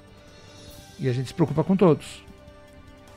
E é muito, é muito gratificante isso, né? Poder fazer alguma coisa para ajudar as pessoas, independente de que lado que esteja, né? Mas a gente briga muito, briga pelo sindicato. Essa pandemia toda, toda hora me ligavam, me mandavam mensagem, eu nunca deixei de responder ninguém, uhum. né? Se precisava bater na porta do prefeito, falar fulano não está dando isso, vamos lá, liga para o secretário, liguem, a gente tenta sempre tentando resolver os problemas.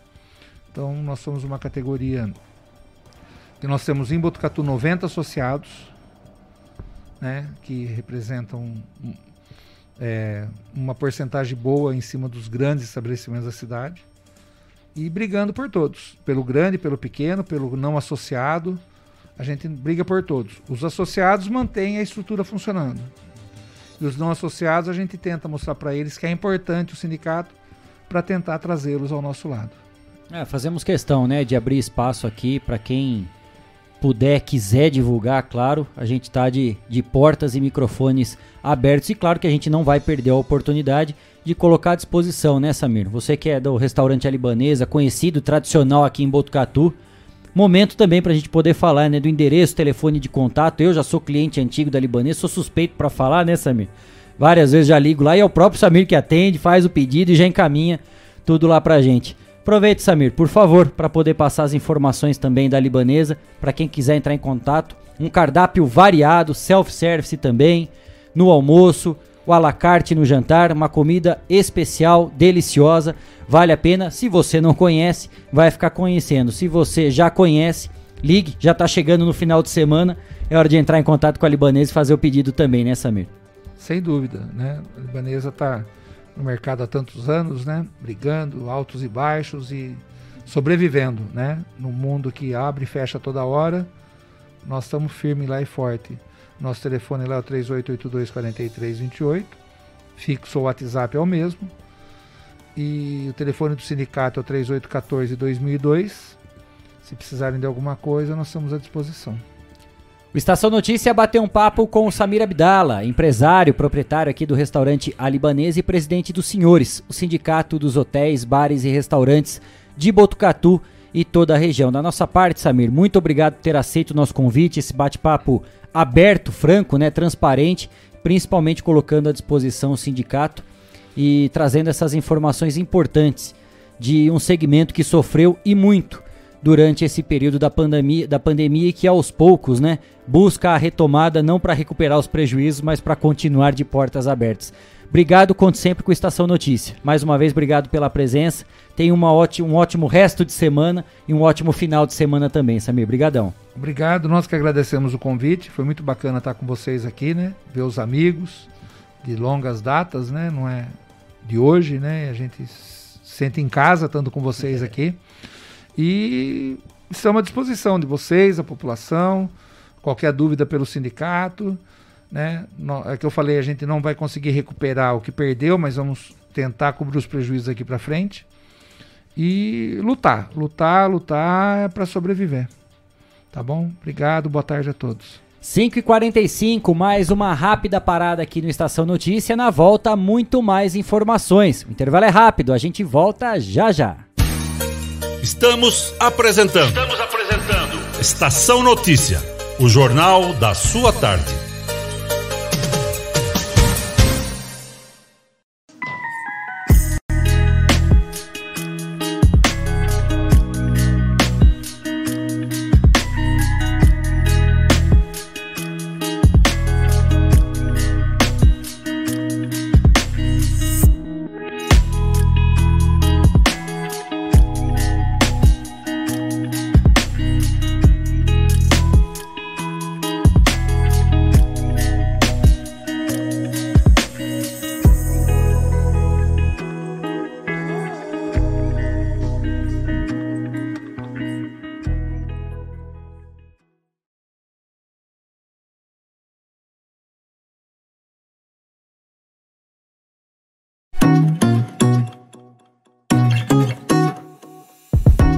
Telas da usina multimídia você leva a sua marca para mais de 40 mil pessoas por dia. Isso mesmo, são mais de 25 TVs espalhadas em diferentes pontos de Botucatu e São Manuel. Pontos com um grande fluxo de pessoas, onde a sua propaganda é vista longe da correria e do estresse. E claro, com a atenção máxima que ela merece. Academias, clubes, salões de beleza elevadores, restaurantes e muito mais. Usina Multimídia, a maior rede de TVs indoor do Centro-Oeste Paulista. Anuncie!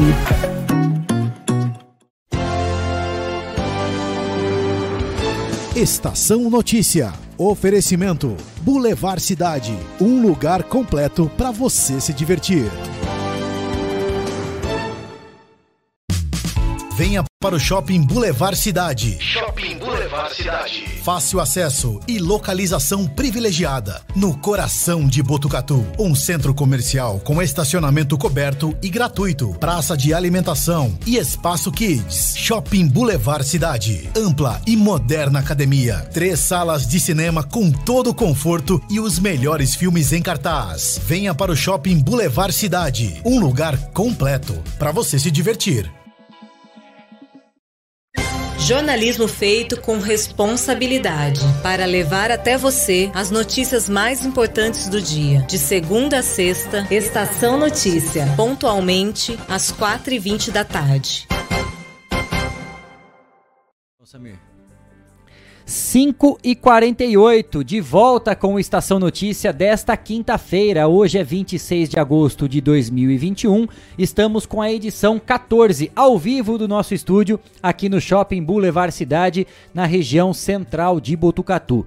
E você pode nos acompanhar ao vivo, de segunda a sexta, pelas plataformas digitais, nosso Facebook e YouTube do Agência 14 News, no Facebook da Integração FM de São Manuel, no Facebook da Rádio Web Vitrine e também na Sintonia 87,9 da Rádio Educadora FM de Botucatu. 5 e 49 temos um convite que nós recebemos da Prefeitura de Botucatu, Cristiano Alves. Enfim, a ponte da Rafael Sampaio será entregue, né? Depois de tanto tempo, problemas enfrentados pela prefeitura, porque a empresa vencedora do processo licitatório lá atrás, ela não cumpriu com os seus trabalhos, a prefeitura teve que intervir, contratar uma nova empresa, mas enfim, amanhã, às 10 da manhã, a ponte Rafael Sampaio será finalmente entregue, Cristiano Alves. É verdade, então amanhã teremos a entrega, parece que vai ser um evento bem rápido. Não vamos Aí na fazer sua tela cerimônia. as fotos, Cristiano. Olha lá, ó, como que estava hoje pela manhã. Hoje no final da manhã estava dessa forma Os aí. últimos Retoque. reparos, retoques É, para tão aguardada entrega. Pintura, flor. Agora as pontes têm flores também, ó. E como, como é legal ver a equipe da própria prefeitura trabalhando numa obra tão importante para a cidade, né?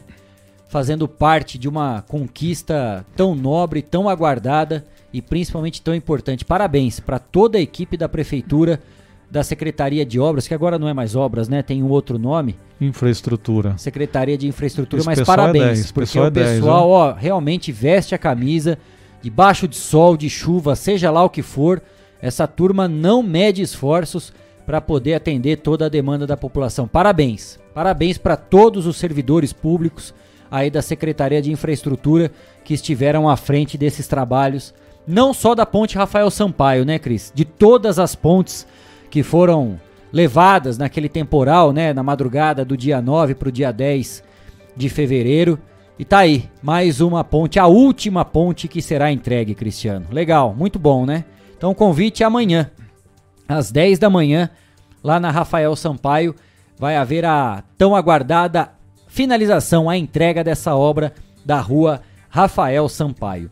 E atenção, microempreendedores individuais que estão devendo impostos poderão regularizar as suas dívidas até o dia 31 de agosto, para não entrarem para o cadastro de dívida ativa da União. A situação pode ser resolvida pelo pagamento dos débitos, utilizando o documento de arrecadação do Simples Nacional ou parcelamento. A Prefeitura de Botucatu auxilia os microempreendedores de Botucatu, disponibilizando a Sala do Empreendedor. Em horário especial até a próxima terça-feira, dia 31, a sala funciona, funcionará das 8 da manhã até as 20 horas nos dias de semana, sem interrupção para o almoço, e das 8 ao meio-dia no sábado. Para você que precisa regularizar a MEI, a Sala do Empreendedor de Botucatu fica na Casa do Cidadão, na rua Doutor Cardoso de Almeida, número 1001, no centro da cidade. O telefone para contato é o 3811 1410. Repetindo, hein? Fica lá na a Sala do Empreendedor fica na Casa do Cidadão, Rua Doutor Cardoso de Almeida, número 1001. Telefone 3811 1410. Segundo o Sebrae, com dados da Receita, mais de 4,4 milhões de empreendedores estão inadimplentes, o que representa cerca de um terço do total de inscritos.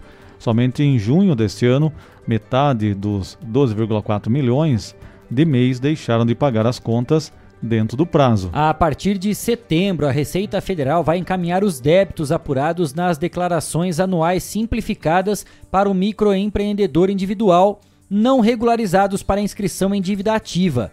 Essa dívida será cobrada na Justiça. Atenção! Com juros e outros encargos previstos em lei.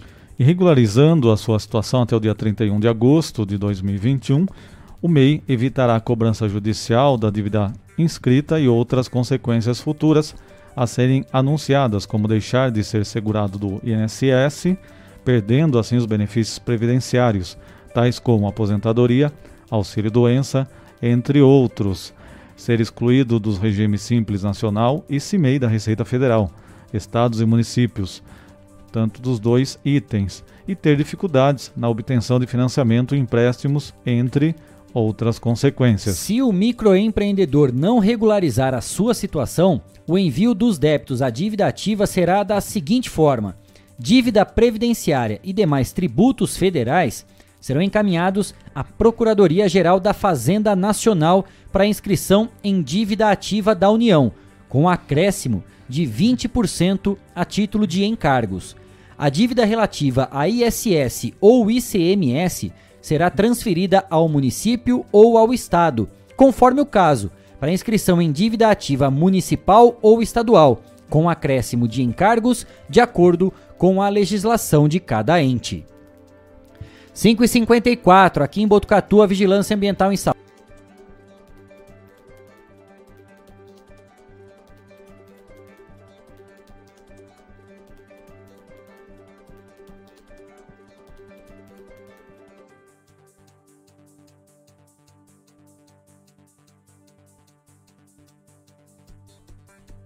Piscinas, entre outros. A população deve estar atenta, pois com a chegada da tão esperada chuva surgirão outras ofertas de recipientes em condições de acumular água, como as calhas e canaletas, que não um bom escoamento de água, latas, postes e garrafas que serão utilizados. Os potes, aqueles potinhos que ficam né, no quintal para alguma coisa, mas estão armazenados em local descoberto, podendo acumular água da chuva lonas e encerados que cobrem materiais e que não estão bem esticados, podendo acumular águas nas dobras e materiais inservíveis que não foram destinados adequadamente e também se tornaram criadouros. A Vigilância Ambiental em Saúde tem visitado as residências para orientar a população sobre a eliminação e tratamento químico de recipientes que podem se tornar criadouros.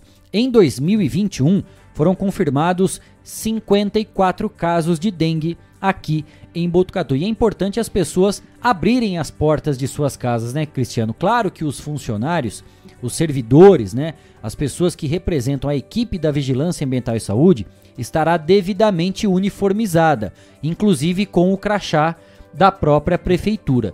Mesmo assim, se você tiver dúvida se aquela pessoa que está tocando a sua campainha, batendo palma na sua casa, for realmente funcionária da prefeitura, liga. Dá uma ligada na, na Vigilância Ambiental e Saúde. O telefone é 150. Pega o telefone, confirma, mas não deixe de atender. Né? É importante que haja essa vistoria, essa visita no seu imóvel, até como uma forma de aumentar ainda mais a informação e a gente prevenir o avanço da dengue no município. E quando tem também, Kleber, essas ações, a prefeitura informa a gente que vai haver um trabalho no bairro, a gente informa antes e dessa forma a pessoa também fica já esperta, né? Se chegar uma pessoa sem identificação, você não abre o seu portão não. E veja o crachá, se é da prefeitura mesmo, o veículo é da prefeitura, porque o golpe hoje tem de tudo quanto é jeito, né? A gente falou hoje aí do golpe do Pix, tem aí o golpe também, já teve caso também de, de pessoal tentar passar por funcionário da prefeitura, Sabesp, CPFL. Tem que tomar cuidado, ficar de olho. Vamos com as vagas de emprego divulgadas pelo Pátio, posto de atendimento ao trabalhador de Botucatu. Você que busca uma oportunidade no mercado de trabalho, anote aí: alinhador de pneus, assistente comercial, auxiliar administrativo, essa vaga é para estágio, auxiliar de departamento pessoal, auxiliar de cozinha e auxiliar de produção. Tem mais vaga também para borracheiro caseiro, chefe de serviço de limpeza, costureira de máquina overlock, costureira de máquina reta, eletricista de manutenção industrial, empregado doméstico, encarregado de padaria, faxineiro, encanador e gerente de produção usinagem. Ainda vagas para inspetor de alunos, inspetor de qualidade noturno, mecânico de automóvel, mecânico de manutenção industrial, mecânico de motores a diesel, mestre de usinagem noturno, motorista de ônibus, operador de CNC, operador de retroescavadeira, padeiro, confeiteiro, pedreiro, sushiman, supervisor de logística e torneiro CNC. Para mais informações, procure o posto de atendimento ao trabalhador de Botucatu na Casa do Cidadão, na rua Cardoso de Almeida, 1001, no centro. Informações 3815-8805. 3815-8805. 5 e 58 vamos falar agora de um bazar beneficente do Instituto Semeando o Futuro. Esse bazar que está acontecendo até amanhã, dia 27 de agosto de 2021, das 10 da manhã até às 5 da tarde. Atenção, leve a sua sacola, porque cada peça é de cinco reais. Né? É um valor muito em conta para você poder aproveitar essa oportunidade e o bazar. Samir, um abraço, querido, obrigado. Bazar beneficente lá do Instituto Semeando o Futuro. Você vai encontrar camisetas, blusas, calças, vestidos, saias e shorts, calças, shorts masculino, bebê e infantil. Valores das peças, gente, de dois e cinco reais. Você que está interessado, atenção. Esse bazar está acontecendo na rua Vicente Pimentel, número 370, lá em Rubião Júnior. Para você que não está localizado, fica na mesma rua do posto de saúde. Então já está aí uma referência para você encontrar o bazar beneficente do Instituto Semeando o Futuro. Amanhã é o último dia desse bazar. Vai estar tá funcionando das 10 da manhã até às 5 da tarde. Projeto importante que existe ali em, ali em Rubião Júnior, inclusive atende crianças e adolescentes com atividades extra-escola e também acaba atendendo a população como um todo, as famílias ali trabalho importante que é realizado. Todo trabalho social a gente tem que destacar aqui, né, Kleber? Tem alguns que estão começando, outros já estão há alguns anos, outros estão melhor estruturados, outros ainda se organizando, mas é um projeto importante que existe ali em Rubião Júnior. Um abraço a todos aí do projeto, a todos os moradores aí do entorno de Rubião que estão nos acompanhando e a gente estimula aí, vá sim comprar lá, isso vai ajudar o projeto social com certeza.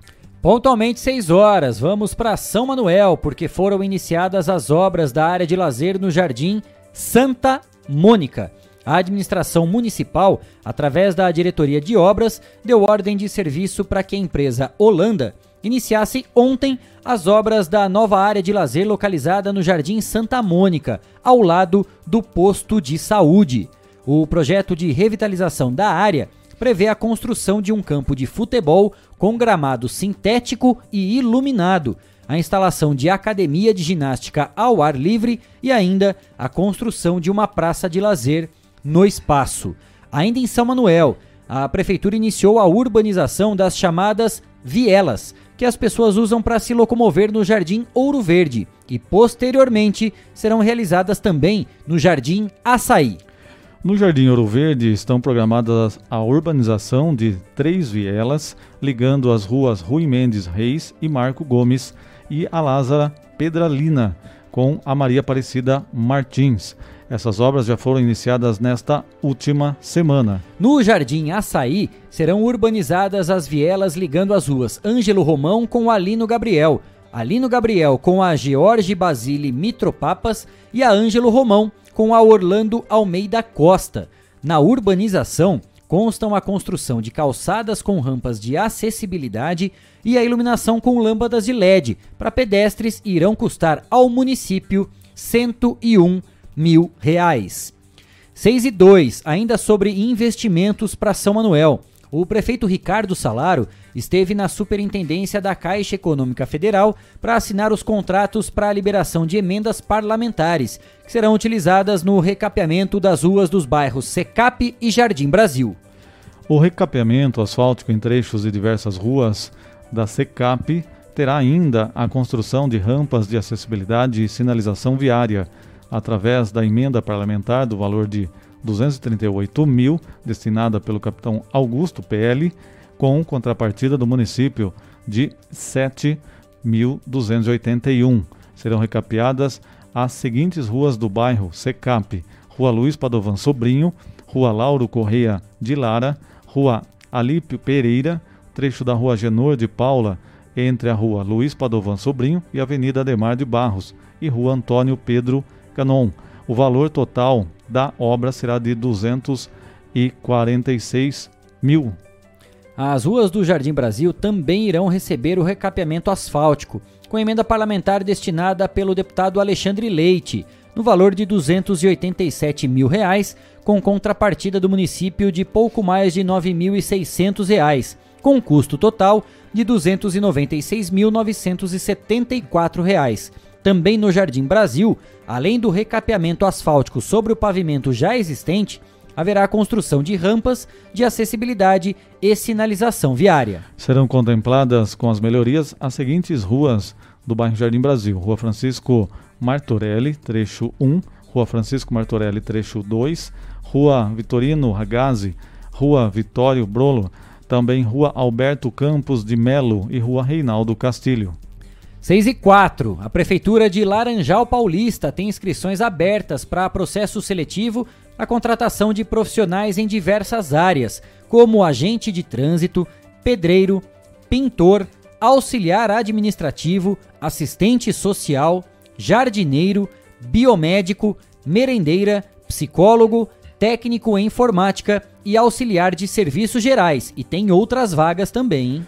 Os salários variam de R$ 1.100 a R$ 2.979. Além da remuneração, as vagas oferecem auxílio alimentação e auxílio transporte. Se você tem interesse, a taxa de inscrição varia de R$ 38 a 67 reais. Os interessados deverão se inscrever pela internet até o dia 13 de setembro. Anote aí o site avançasp.org.br. avançasp.org.br. Lembrando, lembrando que o Avança é sem o C cedilha, né? As provas têm data prevista para o dia 17 de outubro. E atenção, porque a Caixa Federal paga a quinta parcela do auxílio emergencial a nascidos em julho. Trabalhadores informais recebem hoje a quinta parcela da nova rodada do auxílio emergencial. O benefício tem parcelas de R$ 150 a 375 reais, dependendo da família. O pagamento será feito ainda a inscritos do Cadastro Único de Programas Sociais do Governo Federal, CadÚnico, nascidos no mesmo mês. O dinheiro é depositado nas contas poupança digitais e pode ser movimentado pelo aplicativo Caixa Tem. Somente de duas a três semanas após o depósito, o dinheiro poderá ser sacado em espécie ou transferido para uma conta corrente. Também hoje recebem a quinta parcela do auxílio emergencial os participantes do Bolsa Família com número de inscrição social final 7. Ao todo, 45 milhões e 600 mil brasileiros estão sendo beneficiados pela nova rodada do auxílio emergencial. Ele é pago apenas a quem recebia o benefício em dezembro de 2020. Também é necessário cumprir outros requisitos para ter direito à nova rodada. Para os beneficiários do Bolsa Família, o pagamento ocorre de forma distinta. Os inscritos podem sacar diretamente o dinheiro nos 10 últimos dias úteis de cada mês, com base no dígito do NIS. O pagamento da quinta parcela aos inscritos no Bolsa Família começou no último dia 18 e segue até o dia 31.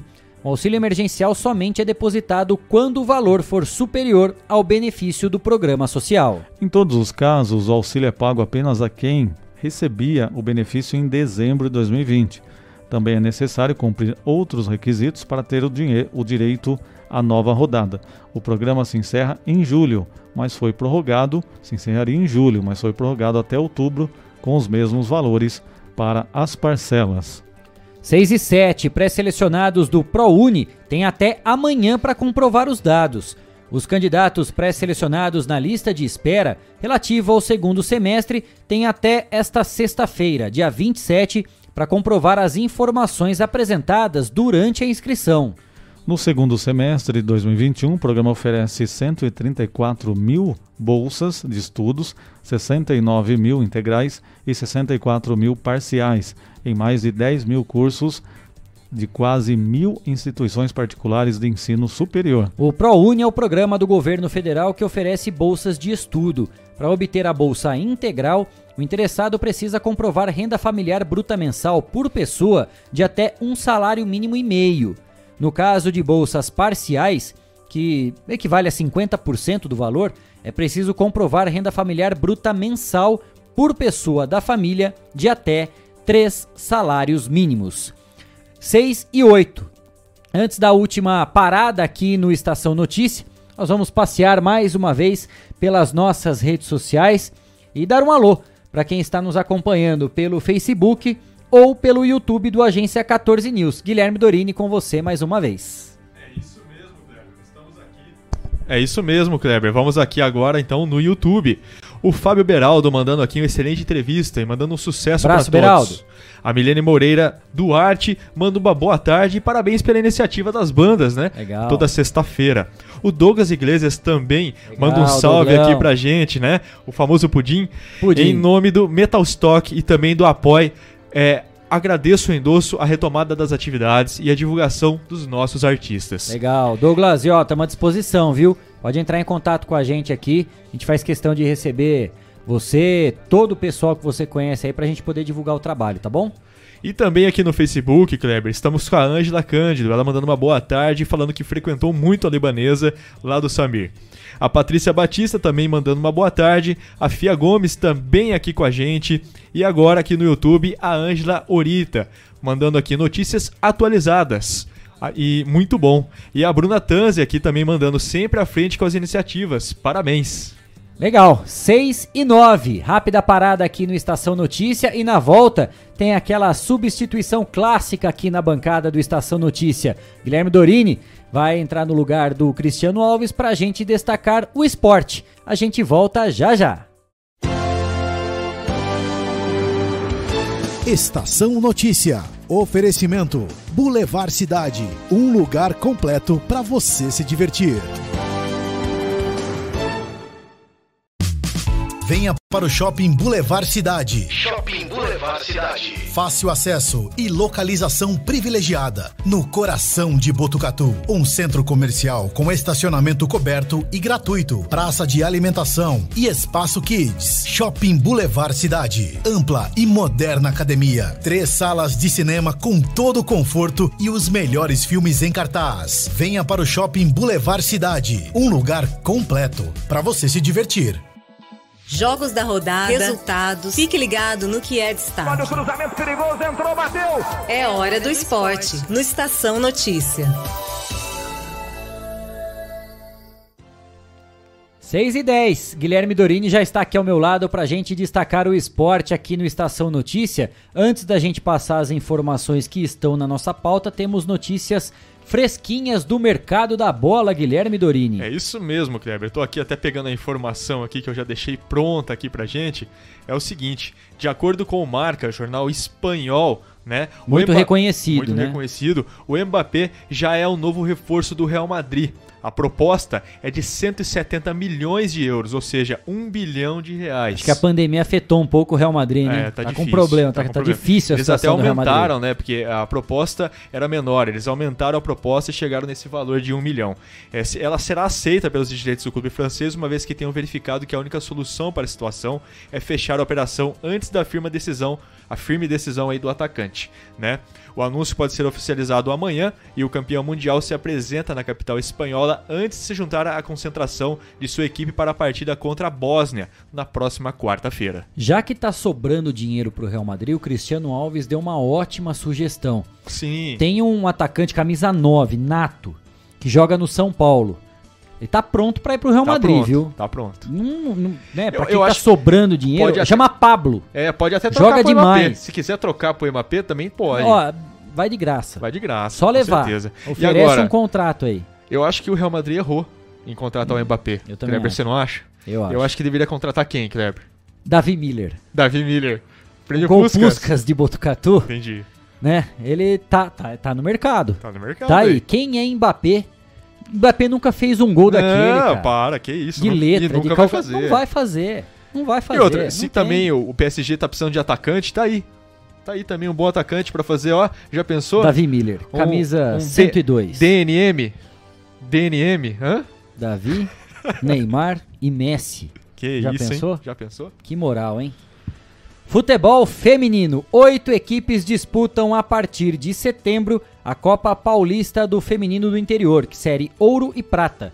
A competição contará com a participação das equipes do Botucatu Esporte Clube, Santa Rita do Passa Quatro, PJVV de Ribeirão Preto, Velo Clube de Rio Claro, Femiferas de Ribeirão Bonito, SE Lemense de Leme, Projeto Formando Cidadãs de Limeira e Aliança de Jaguariúna. É isso mesmo, e de acordo com o regulamento, na primeira fase, as equipes vão formar dois grupos com jogos de ida e volta e os três melhores avançam à segunda fase. Botucatu faz parte do grupo A e vai enfrentar na primeira fase as equipes de Ribeirão, Preto, Santa Rita do Passa Quatro e Rio Claro. A organização deverá divulgar em breve a data dos confrontos e o jogo de estreia de Botucatu deverá acontecer aqui na nossa cidade.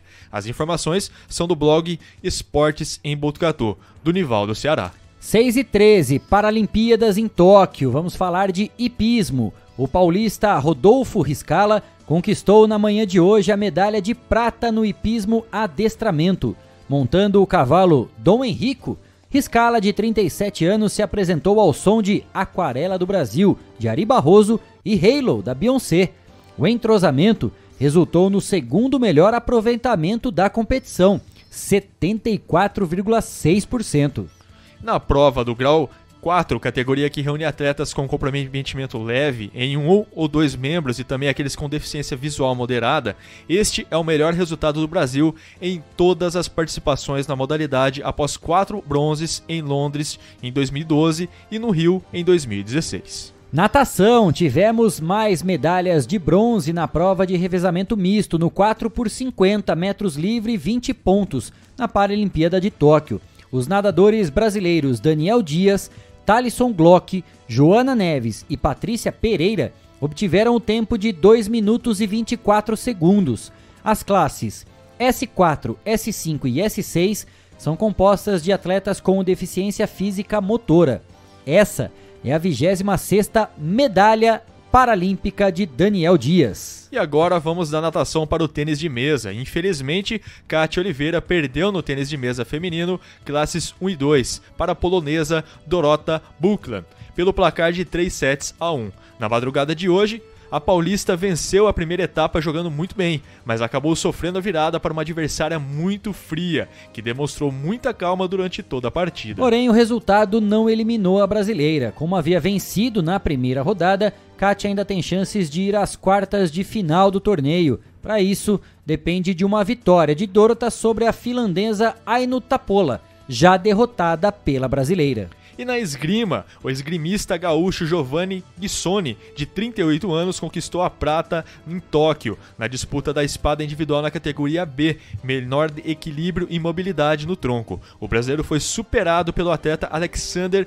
Kuzikov, do Comitê Paralímpico Russo, por 15 a 8. Guissoni segue como único medalhista no país na esgrima, seja em Olimpíadas ou Paralimpíadas. Legal, ele começou né? a praticar, até Kleber, ele começou Muito a praticar legal. o esporte, a esgrima, né? Há 13 anos, após sofrer uma lesão na medula ao ser atingido por disparo de arma de fogo durante um assalto. É, que legal. Eu ontem à noite já, né? Porque como as, as Paralimpíadas, né? Como foram as Olimpíadas, estão acontecendo em Tóquio. Sim. Os horários da- das disputas são meio ingratos, né? A gente tem que acordar bastante. cedo, ficar até tarde acompanhando os jogos não é moleza, bem não. Mas eu ainda consegui assistir em alguns momentos. E como é legal. Porque assim, além de tudo, né, dessas dificuldades, que isso já virou clichê, né? A gente ficar falando de superação, de tudo Sim. isso. Mas o melhor de tudo é que além de representarem muito bem, todos esses atletas vão com muita alegria disputar as Paralimpíadas, dúvida, né? sem dúvida, eles Eles levam alegres. realmente a emoção de poder representar o país. Não é simplesmente a emoção de participar de uma competição. Sem dúvida, É, Kleber. e- e- eles exalam essa alegria de poder representar realmente o país. E que, que bom que é. É, é muito gostoso assistir. Eu, eu particularmente. E às vezes eles, eu sou fã das eles exalam tanto essa alegria que a gente também acaba pegando A essa emociona. alegria e se emociona A- bastante. A, a gente se emociona porque é, é muito legal. É muito bom. É diferente, né, do, do- das, das próprias Olimpíadas, porque a gente vê às vezes uma derrota, o atleta sai lá, não, eu participei. É. É, eu vim aqui pra participar. É legal, porque amizade. Amizade não, amigão. Não é. A Olimpíada é pra ganhar medalha, né? Você não vai lá só pra participar. Sem Você dúvida. vai pra disputar. Claro, tem quem. Se alguém ganhou, alguém tem que perder. Sim. Mas você ficar contente apenas por ter participado, né? E essa é a diferença, né? Os atletas paralímpicos realmente dão um show Dão. nesse quesito de competição, vestem a camisa quando perdem. Claro, né? Ficam chateados, que é normal, a gente entende mais uma vez, no esporte, um ganha, o outro, Outro perde. perde, É com normal em qualquer certeza. competição, né? É assim. Mas eles realmente, olha, eles nos emocionam por tudo, Sim, por tudo que está com envolvido. certeza. Parabéns a todos os atletas que nos representam tão bem também nas Paralimpíadas aí, Gui. E é importante ressaltar também que o Brasil acho que está em décimo lugar, né? Está em décimo lugar no quadro olímpico e com oito medalhas no total. A gente vai amanhã atualizar o quadro de medalhas aqui e já passar também a programação completa dos jogos no final de semana, que aí dá pra gente dar uma esticada, né? Até a Sim, madrugada, sem dúvida. poder acompanhar alguns jogos também. 6 e 18, Copa do Brasil. Para alegria de Cleiton Santos, o Atlético Paranaense derrotou o Peixe por 1 a 0 na noite de ontem na Arena da Baixada em Curitiba, na partida de ida das quartas de final da Copa do Brasil. Renato Kaiser marcou o único gol de uma partida que teve amplo domínio da equipe da casa. O próximo compromisso dos dois times é pelo Brasileirão. O Santos vai enfrentar o Flamengo na Vila Belmiro no próximo sábado às 18 horas. O Furacão pega o Palmeiras fora de casa também no sábado, mas às 9 horas da noite. É e o Santos que vai vir com mais uma pedrada, né? Flamengo que daqui a pouquinho a gente vai falar, fez um grande jogo contra o Grêmio lá em Porto Alegre. Grêmio e Flamengo, então. Flamengo mostrou toda a sua força ao derrotar o Grêmio por 4 a 0. Ontem, em Porto Alegre, em partida na qual jogou com homem a menos desde o final do primeiro tempo. Com o triunfo na ida das quartas de final, o Brunegro fica muito próximo, não. Já tá. Já com está. a vaga garantida, a não sei que aconteça aquelas catástrofes ah, do futebol, sim. né? O que é muito difícil, difícil, difícil. Porque o Flamengo não apenas passeou em campo, porque o primeiro tempo, eu tive a oportunidade de assistir o jogo, o primeiro tempo foi muito equilibrado, até com um domínio é, em alguns momentos da equipe do Grêmio, Sim. que chegou a mandar uma bola na trave, né, esteve é, pressionando a equipe do Flamengo, e aí no final já dessa etapa inicial, né, o Isla fez mais uma falta, recebeu o segundo cartão amarelo e foi expulso. E na saída para o intervalo, Gui, houve até uma certa confusão entre próprios jogadores do Flamengo. Gustavo Henrique zagueiro partiu para cima do volante William Arão e eles precisaram ser contidos pelo Diego, capitão da equipe, camisa 10. Nessa saída, quando você olha um time indo pro vestiário, brigando entre os próprios jogadores, então. com um a menos, você fala, moiou. Molho, é, vai acontecer moiou, coisa, né? É. Vai voltar o segundo tempo e o Grêmio vai ter, de certa forma, uma facilidade para poder encaminhar um resultado positivo Sim. e levar uma vantagem pro jogo de volta.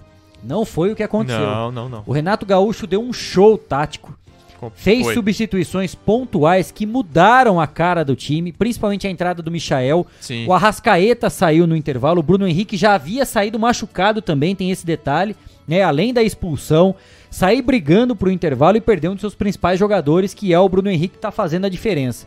Com tudo isso, o Renato Gaúcho mexeu no time, mudou a forma tática, colocou só o Gabriel como pivô isolado, o Michael fazendo aquela ida e volta, né, do ponta esquerda o Flamengo deitou.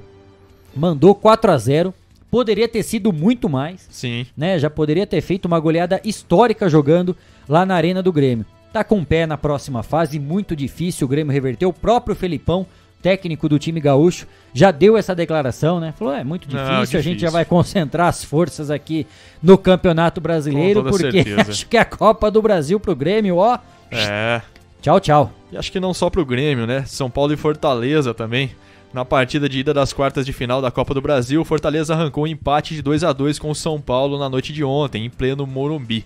As equipes decidem quem avança para a semifinal no dia 15 de setembro, lá no Castelão, Kleber. É, após um primeiro tempo sem gols, o São Paulo conseguiu abrir uma vantagem de 2 a 0, graças ao argentino Rigoni. Ele tá comendo a bola no São Paulo. Aliás, é o único que tá jogando alguma é. coisa no São Paulo, né?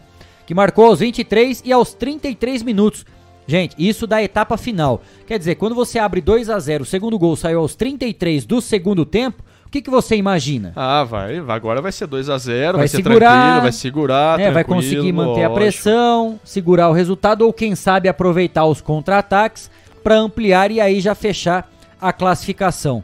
Não foi o que aconteceu. O treinador do Fortaleza, Juan Voivoda, manteve o tabu contra o técnico São Paulino Hernan Crespo, principalmente porque aí é apenas uma opinião desse mero apresentador. O Crespo foi mal ontem no jogo. Foi. É, ele mexeu ontem muito ele mal, mal, na equipe, né? E, e ontem ele contava Claramente. com muitas peças de reposição, né? O, o, o próprio argentino camisa 8 Benítez, Sim. ele entrou como titular, não pegou na bola. Voltando foi de lesão também, até aí tudo bem, né? Mas Voltando também ele lesão, esteve mas... de lesão desde agora, né? Sim. Tem uma informação que até agora de 26 jogos, se não me engano, ele terminou apenas 3. 3, é isso mesmo, essa informação. Nessa chegada ao São Paulo. Só 3 jogos, Só três jogos. o argentino Benítez conseguiu terminar eh, jogando pelo São Paulo.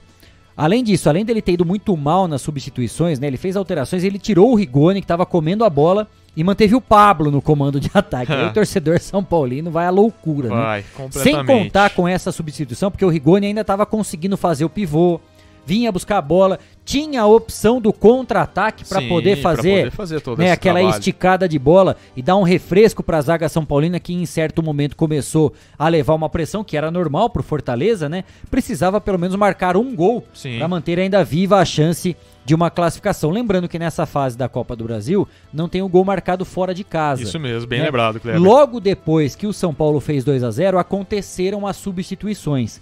Saindo o Rigoni, né? E aí ficou o Pablo. São Paulo passou a não ter mais o controle do jogo. E E aí entrou o grande ídolo de Guilherme Dorini em ação. Volpe, Thiago Volpe, o Que grande isso? goleiro do São Paulo, saiu pegando sei lá o quê. Ah, é. Deu uma deslizada lá que parecia que ele tava no gelo, eu, né? eu gosto de chamar ele de Tiranossauro Rex. É um mão de alface. É uma mãozinha, né? É, é um, é um goleiro que chama gol.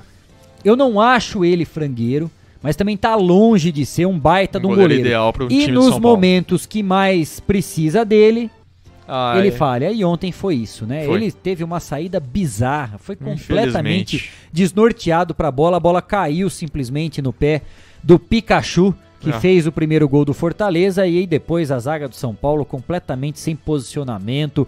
Léo Pelé perdido no lado esquerdo, Reinaldo sei lá É. onde tava, porque o cruzamento saiu nas costas dele. É o Pelé de que Pelé não tem nada, né? E aí, o Fortaleza chegou a empatar já no final da partida e sai com, uma, com um excelente resultado Sim. pelo seguinte, porque perdia por 2 a 0 Com o 2 a 0 você vai jogar no Fortaleza, por mais que a equipe do Ceará esteja muito bem arrumada, é muito difícil, né, você reverter uma situação Ah, é de 2 a 0 uma equipe como São Paulo, com esse resultado, sabendo jogar fora de casa, podendo explorar os contra-ataques. Fato é que agora o São Paulo tem que ir pra Fortaleza pra ganhar o jogo Sim.